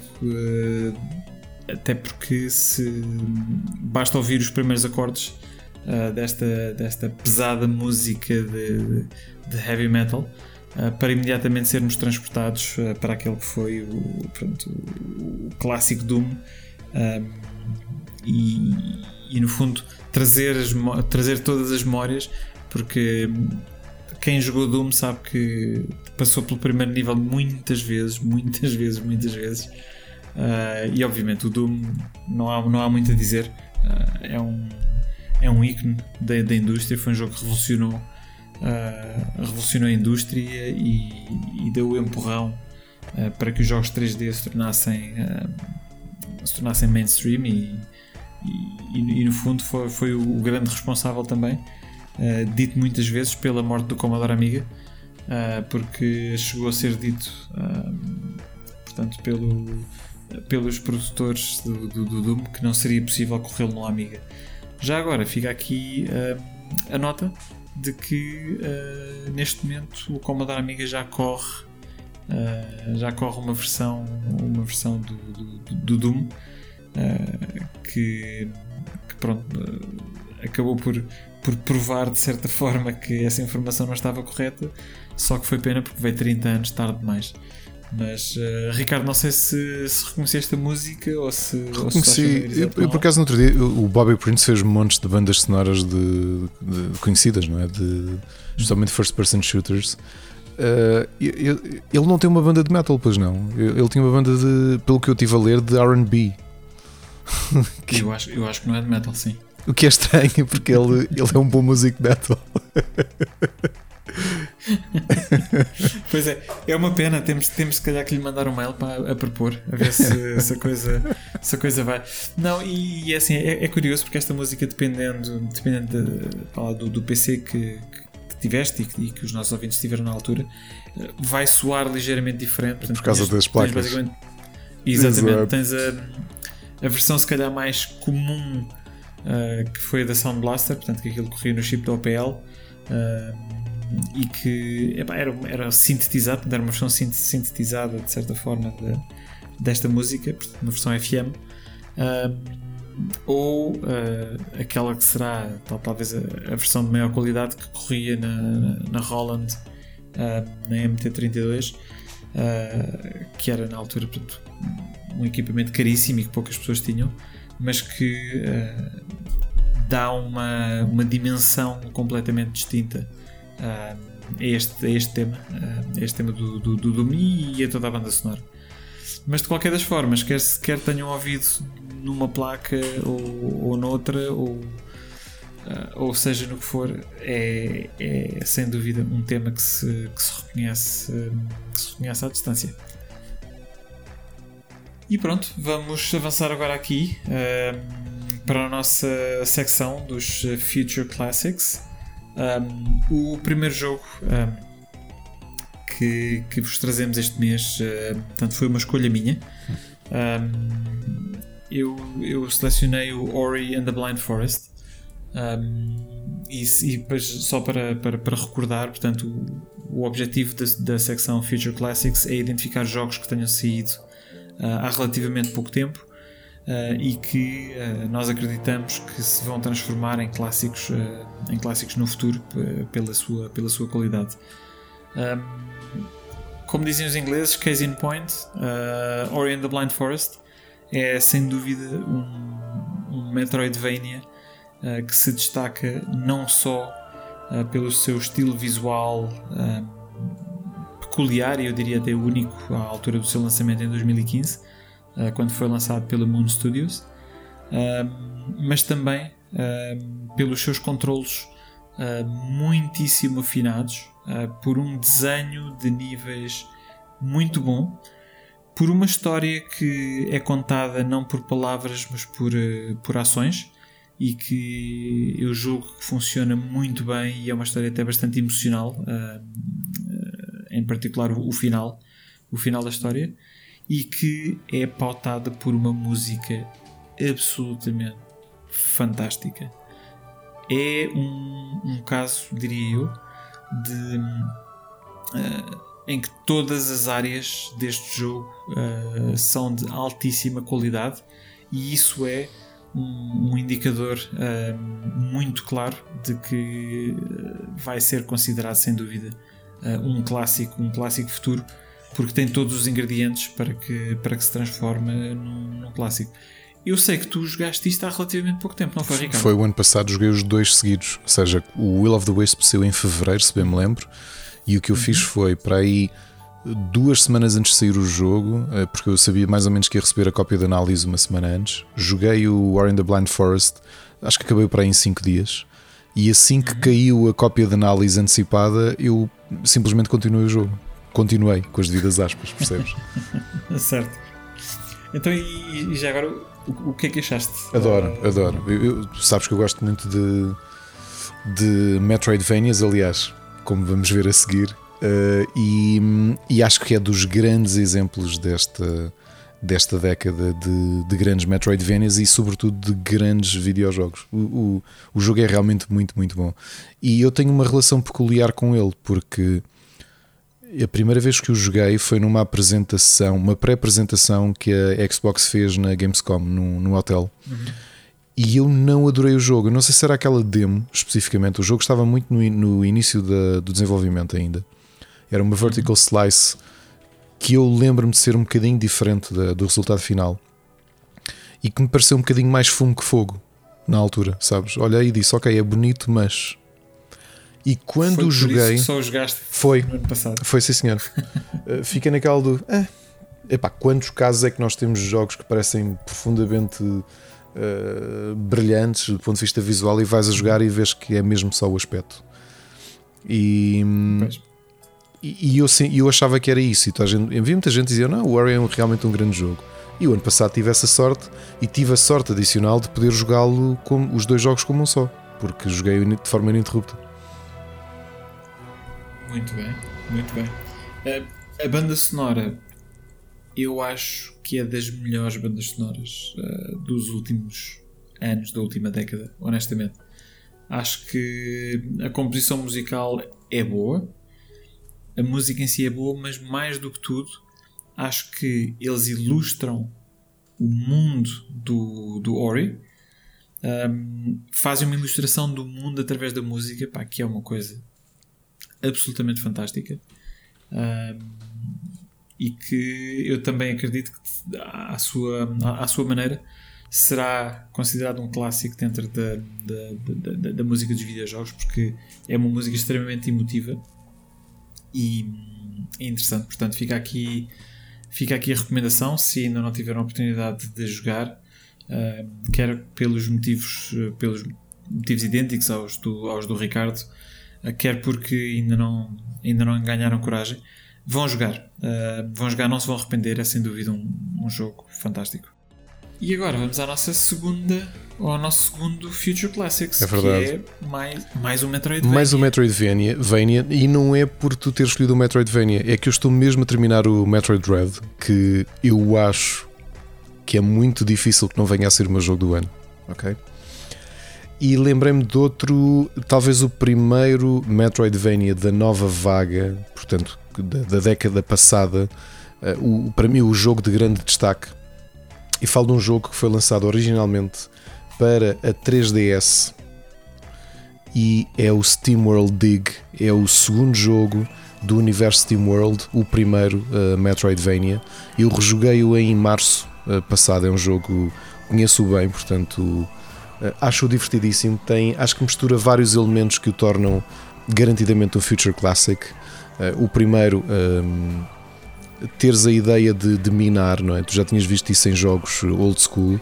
Neste caso, quase que misturas elementos de roguelike, porque hum, tu tens de gerir muito bem não só uh, a água, porque a água é que te permite, obviamente, estamos a falar de vapor, a água é que te permite ter energia para, para ir continuando a minar e a partir pedras e a recolher gemas.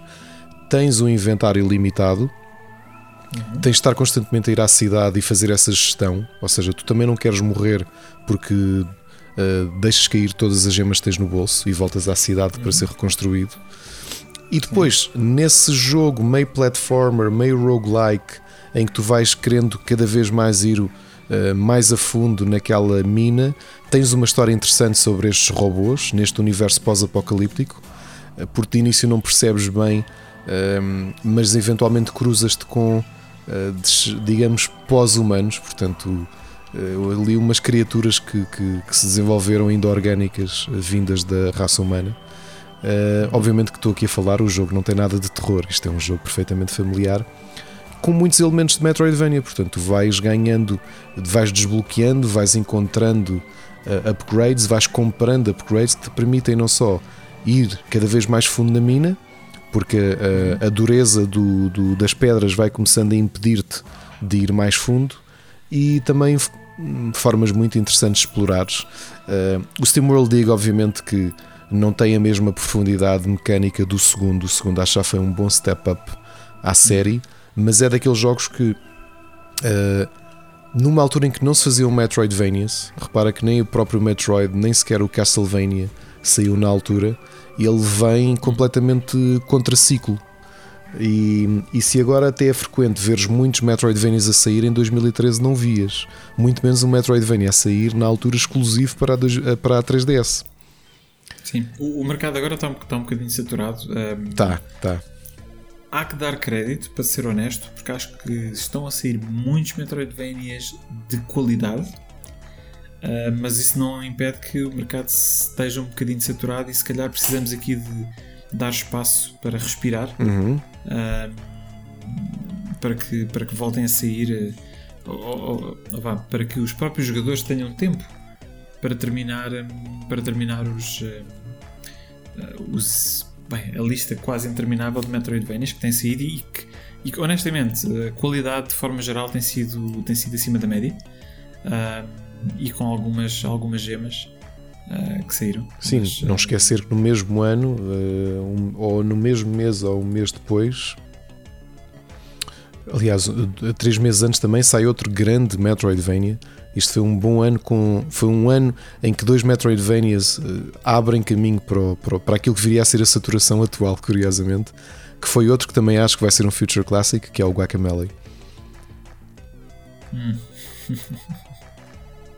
Bom jogo, bom jogo também. Ok, está tudo dito sobre o Steam World Dig? Está tudo dito sobre o Steam World Dig. Muito bem, então vamos avançar para o nosso Gaming Club. Gaming Club. Ora, o Gaming Club de- deste mês, como aliás eh, em, em todos os meses, eh, foi, foi selecionado pelos nossos ouvintes, portanto nós colocamos sempre todos os meses uma, uma poll eh, disponível no, no Twitter, onde, onde, onde podem escolher entre, entre os jogos que, que nós vá, temos para, para, para, para, para seleção. E a seleção dos, eh, dos, eh, dos nossos ouvintes para este mês foi jogarmos ao eh, Football Director 2 ah, do, do ZX Spectrum, ah, que é um, um jogo muito interessante e, oh, mais do que interessante, muito popular para o ZX Spectrum. Já agora, só para, para registro, portanto, os outros dois jogos que foram a votação foi o Back to School, também para o ZX Spectrum, e o Manic Miner, também para ZX Spectrum. A seleção deste mês foi focada no ZX Spectrum, em homenagem um, ao Sir Clive Sinclair, que uh, faleceu, uh, faleceu no passado mês, uh, e nós quisemos, de certa forma, homenagear. portanto, colocando aqui para, o, para, o, para os jogos do mês, para o, para o nosso Gaming Club, três jogos do Spectrum. Sabes que eu pensava que ia Portanto- ganhar o Maniac Miner. Eu também estava convencido. mas, mas sabes que eu, eu de cada vez que, que eu faço uma aposta, eu, eu ainda não consegui acertar num jogo do mês. Desde que nós começámos, desde que nós começámos eh, o Pixel Hunters, eu cada vez que eu penso que é um jogo, eh, os nossos ouvintes escolhem outro. Ah, portanto, não sei, se- não sei muito bem se o critério será o mesmo que eu estou a utilizar. Eu se calhar estou a pensar em jogos que que são bons de, de- de jogar novamente e provavelmente os nossos ouvintes estão-nos a dizer não, a gente, a gente já sabe sobre esse jogo, o que eu quero é que tu jogues uma coisa que seja menos conhecida. Portanto, também pode ser essa a mensagem que eles nos estão a passar, ahm, de certa forma. E, e pronto, é assim, o, o jogo deste mês, como, como, como já disse, é, é o Football Director 2, portanto, um simulador de, de futebol. Ahm, Ricardo, ah, tens alguma coisa para, para falar sobre o tema? Tenho, eu não joguei porque Eu- eu sou, shame. eu sou péssimo nestes jogos. Hum, esta é a pergunta que faço sempre a toda a gente, só para veres o quão mau eu sou. Uh, o que é que veio antes? Foi o Championship Manager ou o Football Manager? Como é que chamava a série? Originalmente? Não sei, não sei, não me perguntes. Ok, Também quando eu joguei o primeiro ainda na série anterior, uh, peguei obviamente no meu Sporting e pensei, não, isto se calhar é engraçado, né? Vou tentar aqui ser o treinador do Sporting e percebi rapidamente que eu percebo zero de futebol. Uh, gosto de ver, acho piada, mas na prática não percebo nada. E, e quando vi que era o Football Director 2, que ainda por cima é uma versão. O jogo é de que? 87 ou não? 88? Será? futebol. Se calhar 86, deixa eu ver. 87. 86. Então, se, é um, se, eu não me dou, se eu não dá bem com o Championship Manager, com os jogos contemporâneos, os atuais, o FM, hum, muito menos, e, e a tecnologia já avançou. Uh, eu admito que, que me acobardei porque sabia que ia ser uma nódoa uh, num jogo de 87 de simulação de futebol e, e é isto. Ao contrário de uma das pessoas que me fez uh, conhecer metal, uh, um dos meus amigos mais velhos que, que, me, que, me, trazia música, que eu já contei a história dele, até há muitas entrevistas na net sobre ele, porque ele tinha uma pastelaria, ele não, não chegou a ir para a faculdade, especializou-se em pastelaria, teve um negócio até aos 35, 36 anos, já tinha dois filhos e falou com a mulher e conversaram e ele disse que queria seguir o sonho de sempre, que era uh, tirar uh, desporto na, na, universidade, foi. Uhum. E, e como primeiro trabalho ele, ele tornou-se scout do Bayern Munique uh, nos Estados Unidos da América e tudo isto nasceu dele jogar muito, muito simuladores de futebol desde o Spectrum. História interessante. Já viste? Muito bem, muito bem. Quem quiser saber um bocadinho então... sobre ele, pesquisem, chama-se Rui Matos. Se pesquisarem Rui Matos Bayern Munique, vem uma série de entrevistas de mídia portugueses. É este, é esta pessoa que quase a chegar aos 40 mudou a vida por completo. E graças e... aos videojogos. E por falar nisso, um, portanto, normalmente nós no futebol falamos em, em boas contratações, não é? Portanto, é, é um tema que é, que é ou, ou, desculpa, é uma expressão que é muitas vezes utilizada. Exato. E eu vou ter que utilizar aqui que hum, nós aqui no Pixel Hunters fizemos uma excelente contratação chamada Ricardo Correia, que mesmo sem ter jogado o jogo consegue trazer uma história uh, para partilhar com os nossos ouvintes. Já viste? Somente, sabes por isso é que o, o Para Cá do Abismo acho que funciona, porque aquilo são histórias do Arco da Velha, percebes? Histórias do Arco da Velha, que para quem não sabe também é o nome do álbum de banda do casaco. Muito bem. então, olha, tu não jogaste, o Rui não apareceu. Uh, olha, fica, fica aqui eu sozinho. Vou, vou, falar, vou falar aqui só um bocadinho da, da minha experiência com, com o jogo. Um, portanto, para quem não conhece, o Football Director 2 é efetivamente um, um jogo de, de gestão de, de, de, clube de futebol. Um, portanto, isto é na, li na liga inglesa. e é um jogo que não tem basicamente gráficos, portanto, é só um jogo de texto. e é muito baseado em, portanto, nas estatísticas do, do, do, dos jogadores mas obviamente eh, tendo em consideração que, como, como, como o Ricardo mencionou, o jogo foi lançado em 1987 e como tal é, é, é bastante simples, ou seja, os, os, próprios, as próprias estatísticas dos jogadores não são mais do que, do que um número uh, da experiência da experiência que eles, uh, que eles têm uh, e o próprio jogo, portanto, do ponto de vista de simulação é muito simples, é assim, ele, ele tem, tem um mercado de transferências tem tem gestão de, de, lesões e de treinos, não é? Portanto, para treinar os jogadores, para, para melhorar. Tem de certa forma um, uma componente de simulação financeira, onde nós ganhamos dinheiro com, uh, com, com, com, com, os jogos, mas podemos pedir ao banco emprestado para depois comprar jogadores. Um, e, e depois selecionamos, obviamente, a nossa, a nossa estratégia que uh, neste jogo em, em, particular, portanto, nós não, não dizemos, olha, eu quero jogar em 4-3-3 ou, ou, outra, ou outra formação, é determinada pelos jogadores que nós colocamos, ou seja, os jogadores são uh, defesa, portanto, guarda-redes, defesas, médios ou atacantes, e conforme o número de atacantes que nós colocamos ou o número de médios, assim, assim é a tática que nós, que nós vamos utilizar. Um, o jogo em si, no fundo, é um, é um relógio que, que, que, em que o tempo vai passando e quando há um golo uh, ele dá a indicação de, de, quem é que foi o marcador e o minuto do golo e mais nada. Portanto, uh, do ponto de vista de simulação é, é realmente muito simples. Eu tenho memórias bastante boas de, deste jogo.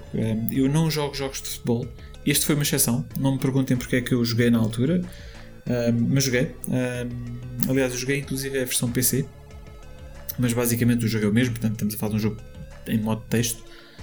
Um, eu gostei, gostei muito do jogo, diverti-me imenso. Acho que uh, consegui até se calhar perceber um bocadinho mais de futebol através de um jogo, por muito simples que seja. Uh, portanto, desporto do qual não sou, não sou particularmente uh, adepto. Infelizmente, a experiência que eu tive agora para jogar para o nosso Gaming Club fez-me ver que o jogo não envelheceu bem. Não envelheceu bem porquê?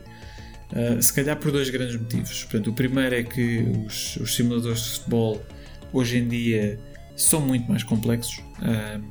portanto, este jogo acaba por ser tão simples que, que rapidamente perderá o interesse, eh, diria eu, até para, para os jogadores que, que jogam portanto, este tipo de jogos hoje em dia. Uh, e o segundo, e se calhar o mais importante de todos, é que o jogo é muito lento. Uh, o que é que isto quer dizer? Uh, portanto, em muitas das coisas, em particular o cálculo do, do resultado dos jogos portanto, dessa, dessa semana, Uh, o computador tem que fazer cálculos, portanto, o ZX Spectrum não é propriamente uma máquina rápida e é quase exasperante. Portanto, navegar os menus, fazer as escolhas e depois esperar pelos resultados do, finais dos jogos. Eu diria que nós hoje em dia não temos a mesma paciência que tínhamos quando, quando tínhamos 10 anos.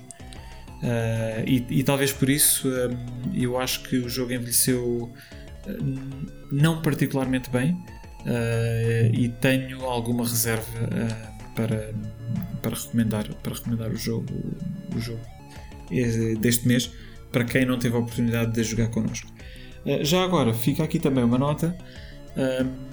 Nós continuamos a convidar os nossos ouvintes, não só a juntarem-se a nós para o Gaming Club de cada mês, mas também para nos enviarem uma mensagem da, da experiência que tiveram porque é através de, portanto, desta interatividade e partilha que nós, eh, que nós também queremos construir. Ainda não tivemos sorte, portanto, ainda não houve nenhum dos nossos ouvintes que se tenha juntado a nós, ou pelo menos que o tenha uh, feito e também nos tenha enviado uma mensagem sobre, sobre o jogo. Mas uh, fica aqui o convite.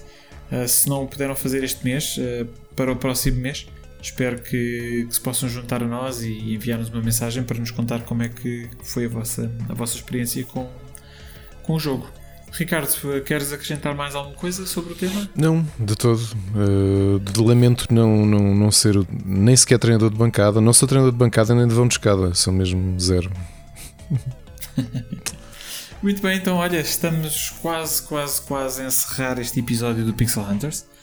Um, falta apenas uma coisa que é dizer uh, ou nomear quais é que são os três jogos uh, que vão ser uh, selecionados no próximo mês pelos nossos ouvintes.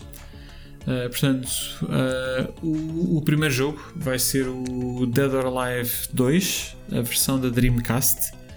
Uh, é provavelmente o jogo mais recente que nós já propusemos aqui no, no, no nosso podcast até agora. o segundo jogo que vamos propor é o Kid Dracula para a Nintendo Entertainment System, portanto para a NES.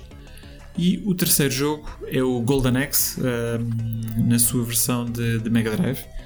Portanto, nós vamos colocar mais uma vez uh, portanto, a votação dos nossos ouvintes uh, no Twitter, na conta do, do Split Chicken. Portanto, estejam atentos e quando ela surgir, participem. E não participem só na votação, joguem, joguem o jogo que for, uh, que for selecionado para o jogo do mês. E, e mais uma vez, juntem-se a nós, enviem-nos uma mensagem. e é isto. assim fechamos, fechamos Bruno, o nosso, digo-te uma coisa: deste, deste desta votação deste mês eu jogava a rejogava a tudo, porque já joguei estes, estes três jogos e rejogava-os na boa. Portanto, sem dúvida, sem, sem dúvida. Qualquer, escolha, qualquer que seja a vossa escolha, eu vou gostar de certeza. É verdade, é, é só jogos de qualidade este mês. E agora aquilo sai um empate ui. técnico e temos de jogar a todos. Ui, ui, ui, ui. Isso, isso, isso, também era capaz de ser uma coisa engraçada. Bem, vamos ver. Um, é assim, Ricardo. Uh, vamos, ou estamos agora então a encerrar o nosso, o nosso quarto episódio. Uh, tens algumas palavras de, de, despedida para os nossos ouvintes antes de fecharmos? Aproveitem o tempo que têm e, inspirados por este episódio, vão lá instalar uma, uma aventura gráfica. Ah, se calhar, olha, isto, ideias de passatempo. Se quiserem, deixem-me cá ver. Uh, enviem-nos. Vamos, vamos oferecer aventuras gráficas para Steam a quem vamos sortear entre as pessoas que, que, que nos enviarem mensagens a dar a, a, o seu contributo do que é que acharam do jogo do mês. Portanto, o que é que achas? Um bom incentivo. Eu acho que é um incentivo fantástico. Então pronto. Uma vez mais, contratação, Ricardo, grande contratação que nós fizemos contigo, pá. É verdade. Este, Obrigado. Este, este domínio, pá. Obrigado. Muito bem, então olha, fica aqui a promessa do Ricardo. Uh, participem e habilitem-se a ganhar uh, jogos de aventuras uh, de aventura gráfica para, para o Steam. se nunca jogaram uma aventura gráfica, joguem. é fantástico. obviamente que são jogos que são baseados mais na história e em puzzles do que propriamente em jogabilidade ou, ou, ou reflexos mas uh, são, são experiências que são, são muito recompensadoras. Uh, e algumas aventuras gráficas não ficam a dever uh, não ficam a dever nada a muitos filmes. Portanto fica aqui a recomendação até do Ricardo.